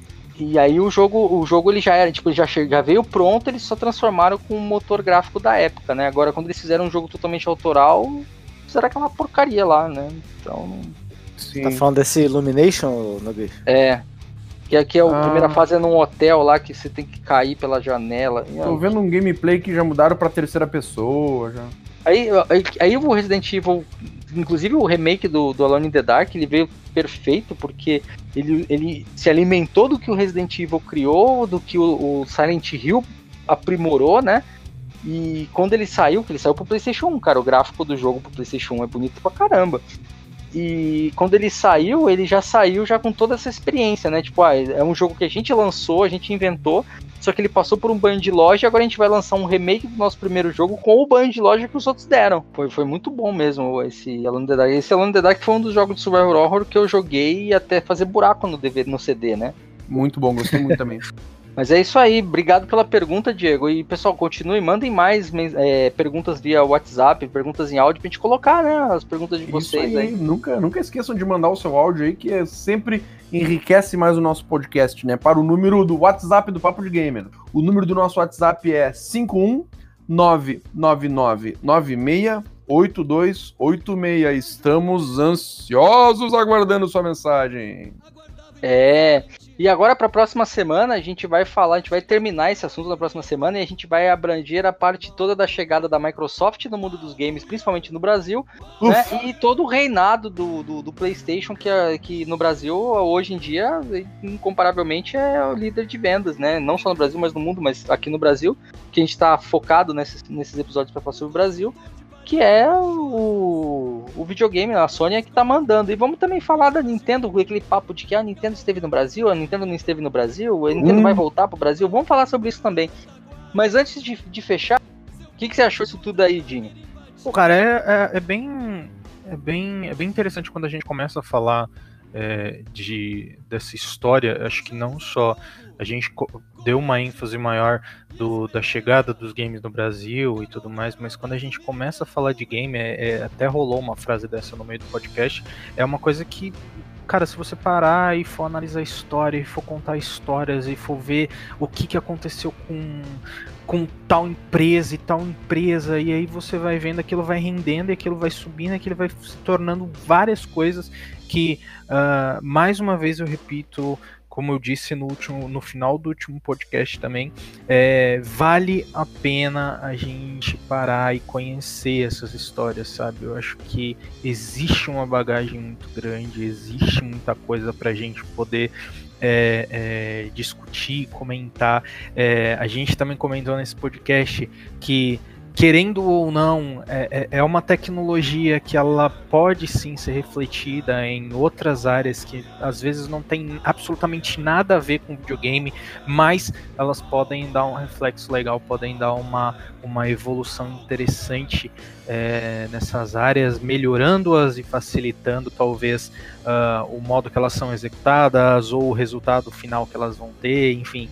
E acho que é muito legal a gente também ver como foi esse impacto, né, pro, pro Brasil e como que a gente é, teve as vivências aguçadas e lembradas novamente, né, é, de quando é, a gente recebeu o primeiro console, seja ele qual for, em qual data for, acho que é uma, uma coisa que a gente sempre vai ter em mente, ah, o primeiro jogo que jogou, ou o primeiro cartucho que ganhou, ou CD, enfim, para quem for mais novo estiver ouvindo, é uma coisa que fica registrada pra gente e acho que é sensacional a gente saber da onde que veio, como começou e, e é enriquecedor isso pra todo mundo. Então acho que é, é topzera. mano. É isso aí. E você, Noguês, quer fazer um comentário final sobre isso? Ah, claro, com certeza. Cara, eu só tenho uma coisa a dizer. Por que, que eu vou pagar 100 reais pra um cara no terceiro andar de um prédio, de uma sala alugada, pra fazer uma terapia numa consulta de psicólogo? Se eu tenho papo de gamer pra relembrar toda a minha infância, botar pra fora, cara, todos os meus sentimentos, todos esses momentos maravilhosos que vivi lá dos games poder estar aqui batendo esse papo maravilhoso com essa galera e tá então estar aqui relembrando toda essa caminhada, né, cara, inesquecível que eu tive aí no mundo dos games. Cara, é, foi o podcast hoje foi sensacional, né, cara? Eu esse é assunto e, e a gente sempre aprendendo, né? Isso que é interessante, a gente tá aqui trocando ideia, conversando e sempre aprendendo com vocês, aprendendo com os, ouvi com os ouvintes. É, o, o aprendizado ele é uh, constante, né, cara? Incrível. foi, foi demais, assim, acho que a gente conseguiu falar um pouquinho, né, Zengler? Falamos um pouco, falamos um pouco, assim, do que dessa caminhada dos games aqui no Brasil. E acho que a gente conseguiu pegar os principais pontos, assim, né, cara, desse, desse surgimento dos games aqui no Brasil. A Tectoy, né, cara? Como foi importante a Tectoy, né, cara? O Zengler tem um grande conhecimento dessa, dessa empresa aqui no mundo dos games aqui no Brasil. Cara, para mim foi maravilhoso, sensacional estar mais uma noite aqui na presença de vocês, debatendo esses assuntos sobre o, o mundo dos games, contando com a presença ilustríssima do nosso caro Toscano, que também esteve aqui para brilhantar aqui a nossa, o nosso podcast. E, cara, tô aí, tô ansioso para nós encerrar esse podcast aí, não pelo. Entendo ansioso para encerrar no, no, melhor sentido dessa frase, para que a gente possa já no próximo podcast já voltar a debater sobre esse assunto, que já vai falar bem mais da contemporaneidade, né, da, dos games aí. E tô ansioso, cara, tô ansioso já para nós voltar com esse bate-papo aí na semana que vem. E agora meu amigo Toscano, o polaco que veio essa semana falar com a gente aí. Olá, Toscano. Direto da Polônia. Direto da Polônia, cara. Ah, menos 40 de frio lá, tomando vodka até pelo pé. Vamos voltar, Toscano. Faz aí sua, sua, sua consideração final sobre o, o assunto de hoje. Ah, cara, falar que foi, pô, sensacional poder participar aí com vocês. E que é, a parte principal para mim foi justamente poder resgatar toda essa memória que ah, vocês falaram de. A gente falou de tanta coisa que. que eu nem lembrava mais. tipo assim, foi resgatar lá no, no, fundo mesmo. Então foi bem bacana e, o interessante é que a gente é, que o papo fluiu de poder tocar em vários pontos, né? Desde a, do hardware, com a pergunta, se não me engano, da Aline. é, enfim, diversos aspectos do, do, do, da, dessa parte do, dos jogos, principalmente da época dos anos 80 e 90, né? Então, foi, enfim, para mim foi bem enriquecedor. E mais uma vez, obrigado aí por, por me convidarem. e espero poder participar mais vezes aí com vocês, que foi bem bacana. Não tô. Já são o quê? Duas da manhã aqui. Eu não tô nem com um pouco de sono, quero continuar aí. o papo foi bom, hein? É, eu que agradeço, Toscano. Eu agradeço. Você é super convidado para voltar sempre que quiser. É, o papo de gamer, na verdade, é isso mesmo. É papo entre amigos. Eu sempre converso quando, quando eu convido as pessoas para fazer. As pessoas falam assim para mim, cara, é, mas poxa, eu nunca participei de podcast. Eu tô meio assim para participar. Eu falo assim, cara, podcast nada mais é do que um papo de bar. O problema é que cada um vai ter que tomar sua própria cerveja, né? Então. Só ficar meio com medo, qual que é o roteiro, o que, que eu tenho que falar, né? Tipo. É, não, aí pode ficar tranquilo, que é papo de, de, de, de gamer é isso mesmo, é aquele papinho no boteco. Sentou, conversou e foi, né? O famoso sentou, sorriu, a conta dividiu. né? Então, mas é isso, gente. Poxa, foi bem legal mesmo falar, lembrar dessas coisas, lembrar do, do, do dos games no Brasil, né, da chegada dos games no Brasil. Tem muita coisa que a gente passou por cima, a gente não falou. Esse conteúdo é, é bem amplo. Até falei da última vez, cara, se a gente for começar a falar sobre isso, vai dar uns três podcasts. Mas agora, já olhando assim de cima para baixo, acho que dá uns 15 podcasts. Uhum. é. Né? Não, é, não é muito conteúdo. um assunto acaba às vezes puxando o outro, né, cara? Exatamente. O cara acaba desviando um pouco, cara. não tem como, né? Não tem como, né? Dá pra, dá pra fazer uma isso... série maior, tipo, sei lá, começou no próximo episódio um outro assunto, depois. Faz uma temporada só é. não, mas, cara, e assim, isso porque a gente não conseguiu ainda falar com o Stefano Arnold, né? Que eu acho que seria legal ele falar, porque ele, cara, ele viveu Sim, do Atari. Do, Toy, né? né? Do, do, do, Atari ali da época do, do Intellivision, né? Da, da, que ele era da Sharp, né? Até o a Tectoy. E eu imagino que se tivesse com a gente aqui, esse assunto ia mais longe ainda. Então. Nossa né? É, é, é, é, bem bacana mesmo, cara. É uma, uma, uma, coisa bem legal. Eu sempre gosto disso, né? De voltar lá atrás e vir trazendo, assim, que é mais fácil de você. Aquele, aquele tal negócio, quando você assiste uma série oito temporadas ao mesmo tempo, você começa a entender a produção dela, do que se você assistir uma temporada agora e esperar ela sair de novo, meio que você se perde do assunto. Mas, cara, é bem bacana isso, acho legal. E foi, foi realmente bem prazeroso esse assunto, né? E na semana que vem a gente vai voltar a falar sobre ele ainda. Mas, cara, eu queria que vocês passassem aí, ô Noguês, como é que a gente faz para encontrar você além do Papo de Gamer? Então, gurizada, é, cara, é papo de gamer, assim, é algo que, que, coisa gratificante participar, cara. Com certeza vocês vão me encontrar aqui sempre, todas as quintas-feiras, né? Perdão, todas as quintas-feiras não, todos os domingos, né? Todos os domingos aqui logo após o meio-dia, sempre com um novo episódio. Mas vocês me encontram na internet aí com arroba Fernando Noguês no, uh, no Twitter e no Facebook, também no TikTok. Vão me encontrar no Instagram por arroba Real Noguês.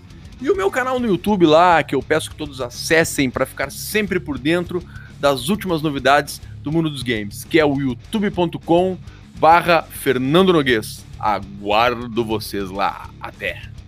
E o Dinho, né? O, o, o Dinho que tá sempre envolvido com diversos canais, inclusive ele tava querendo fazer o próprio TikTok dele também, né, Dinho? Cara, eu não pensei em negócio de TikTok, não, na moral. Eu não sou bom nesse negócio de TikTok, não, mas. É... Peraí, então aquele lá que fala que é o Dinho não é você? Ih, caraca. Ih, cara, não, não sei. É Dinho com U, mano. É Dinho com U, porque tem, tem um bocado de Dinho perdido por aí, mano. O meu é diferente. É, cara, e grava umas coisas no TikTok de Fortnite. Não tô entendendo muito bem. É, então, tem a sua cara.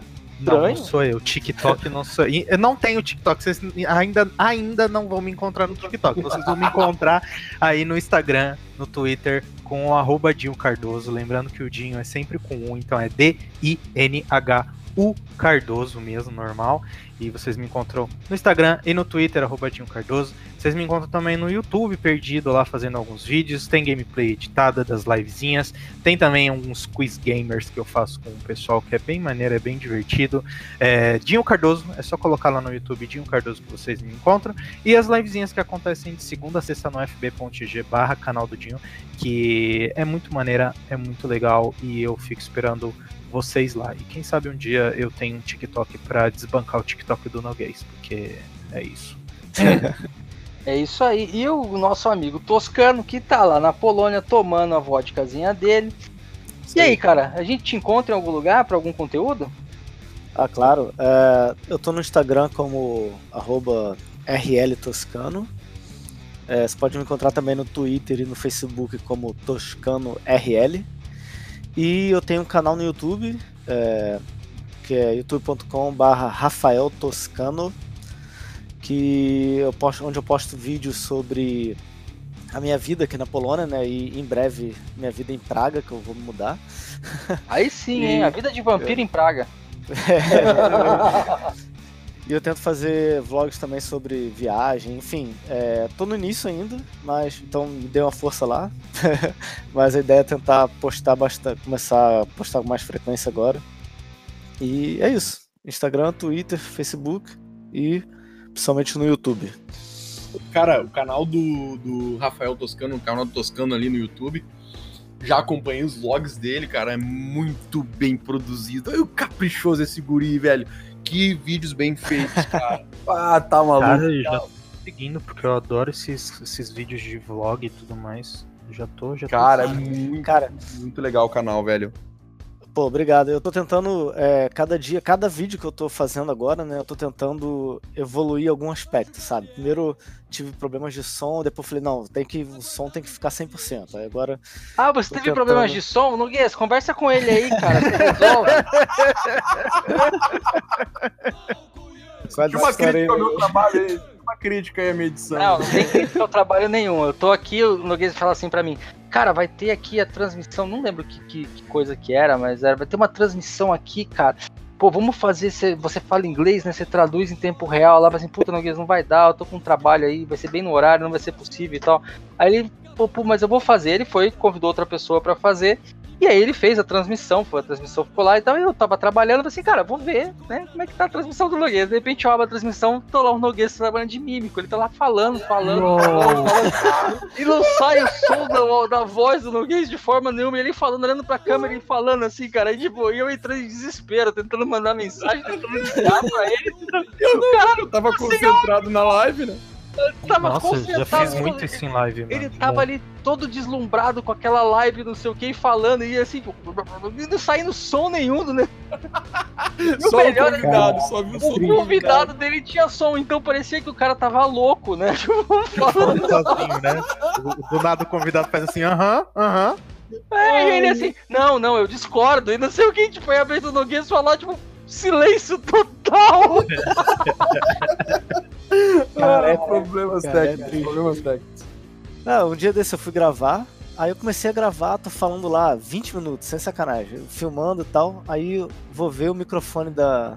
tá desligado.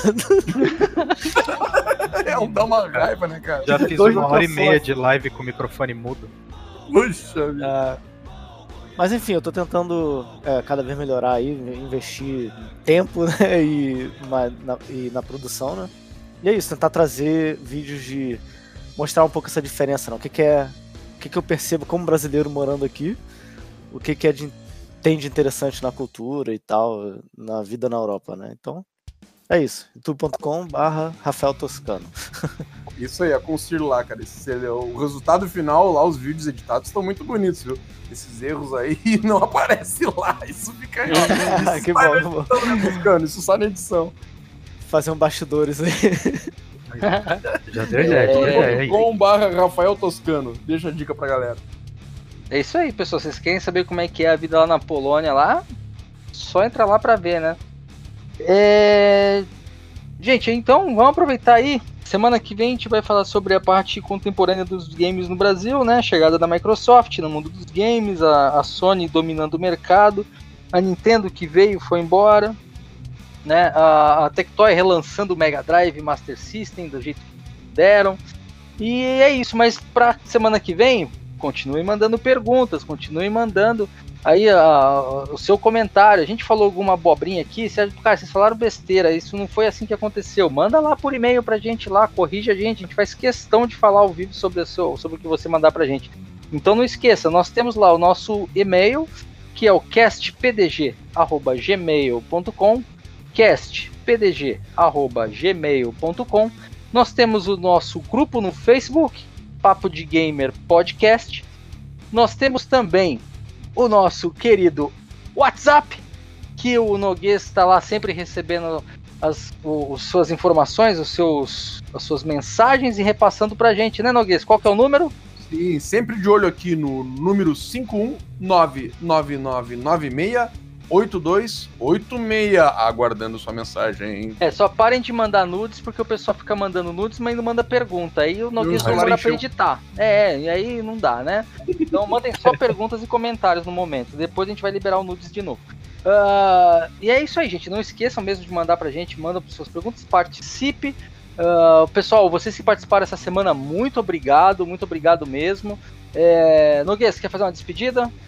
É isso aí, gente, né? Deixamos nossos contatos, fico aguardando a galera aí com, os, com seus questionamentos aí pro próximo podcast. Lembrando, né, que agora a gente vai, já, já está num, num momento mais contemporâneo dos games, né? Já estamos ali por volta dos anos 2010, aqui de 2005, Zenga. Não, como é que a gente tá ali? A gente tá chegando no PlayStation 3 em diante, né? É, do final do PlayStation 2 pra frente.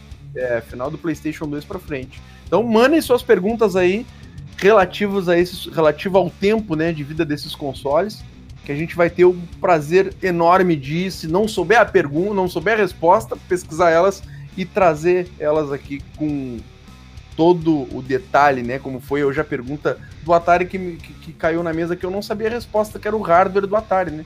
Descobrimos hoje, Zengel, porque a gente achava que era algumas linhas, é 160 linhas, hein? Que É, loucura. bastante coisa. É, 160 linhas. É isso aí, gente. Um grande abraço pra todo mundo. Muito obrigado a todo mundo que ouviu até aqui. E até semana que vem. E o grande Dinho também. Vai, quer se despedir, Dinho? É isso aí, galera. Então, mais um episódiozinho aí. Fica ligado, fica ligado aí certinho em tudo. Manda sua pergunta pra gente aí. O Noguês deixou bem, bem explicadinho aí. Que a gente já tá mais próximo aí dos tempos atuais e você certeza que você não vai querer perder e deixar de participar aqui. Faz a tua perguntinha pra nós aí que a gente vai conversar e discutir sobre ela. E é isso. Bom, boa semana pra vocês aí. É isso aí. É isso aí, grande Toscano. Obrigado pela participação de novo. É, é sempre legal a gente trazer os amigos para participar aqui com a gente, né? Então, cara, obrigado mesmo de coração. Obrigado vocês aí pelo convite, mais uma vez. E espero poder participar mais vezes. É isso aí. Eu também me despeço de vocês. Muito obrigado a você que está ouvindo aí, da onde você estiver ouvindo, do carro, da lavando a louça, como eu digo, eu sempre faço, do, do, do trem, em casa, fazendo o que você estiver fazendo, mas dedicando esse pequeno espaço de tempo para nos ouvir falar.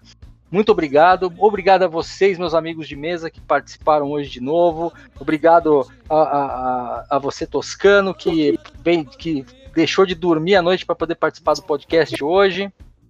E é isso aí, pessoal. É, vejo vocês na semana que vem. Eu sou o Zenglaf e esse foi o Papo de Gamer. Abraço. Ei,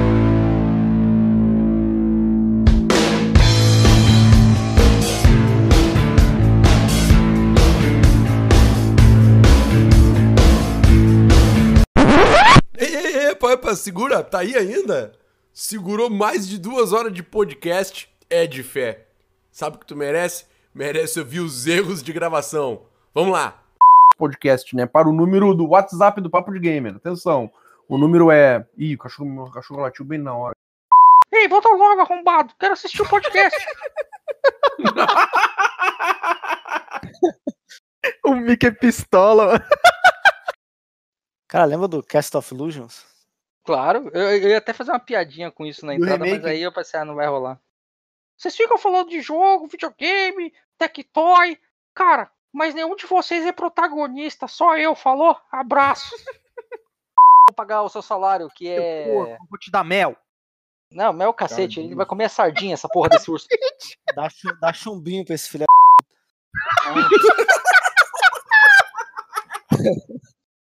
Manda pra China lá pra ficar pegando gripe A lá. Que... Não, Coronga, coronga vírus. Falar em, em coronavírus, cara, é, fiquei sabendo que a melhor forma de, ter, de, de combater o, o coronavírus é tomar um goró, né? Goró, por quê? É, tomar o corotinho. Goró. Falaram que ele, ele morre com álcool e alta temperatura, né? Então, se tipo, é, bora tomar, tomar um quentão, né? Queima essa porra logo, velho. Tomou o quintão. Mete gengibre na parada e vai, pô. Por isso que eu tô tomando vodka toda noite agora, antes de dormir. Eu tomo dois shots. Mas na Polônia, nego, tomando vodka. Ah, tá. Tu É tá enraizado. aqui no Brasil, né? Ah, eu ia participar essa semana, mas nem vou mais. Tive uma treta aí com a Mirabel, tive que salvar a Mini lá no Castel Filusio. A mulher tinha um dragão que só morria quando eu tacava um balde na cabeça dele.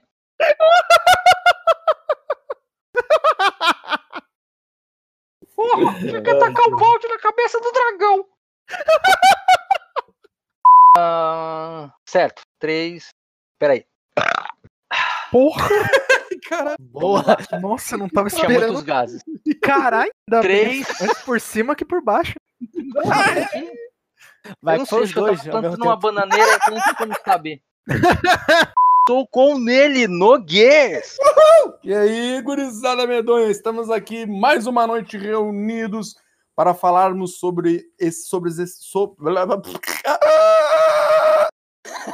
Meu Deus. Já começamos.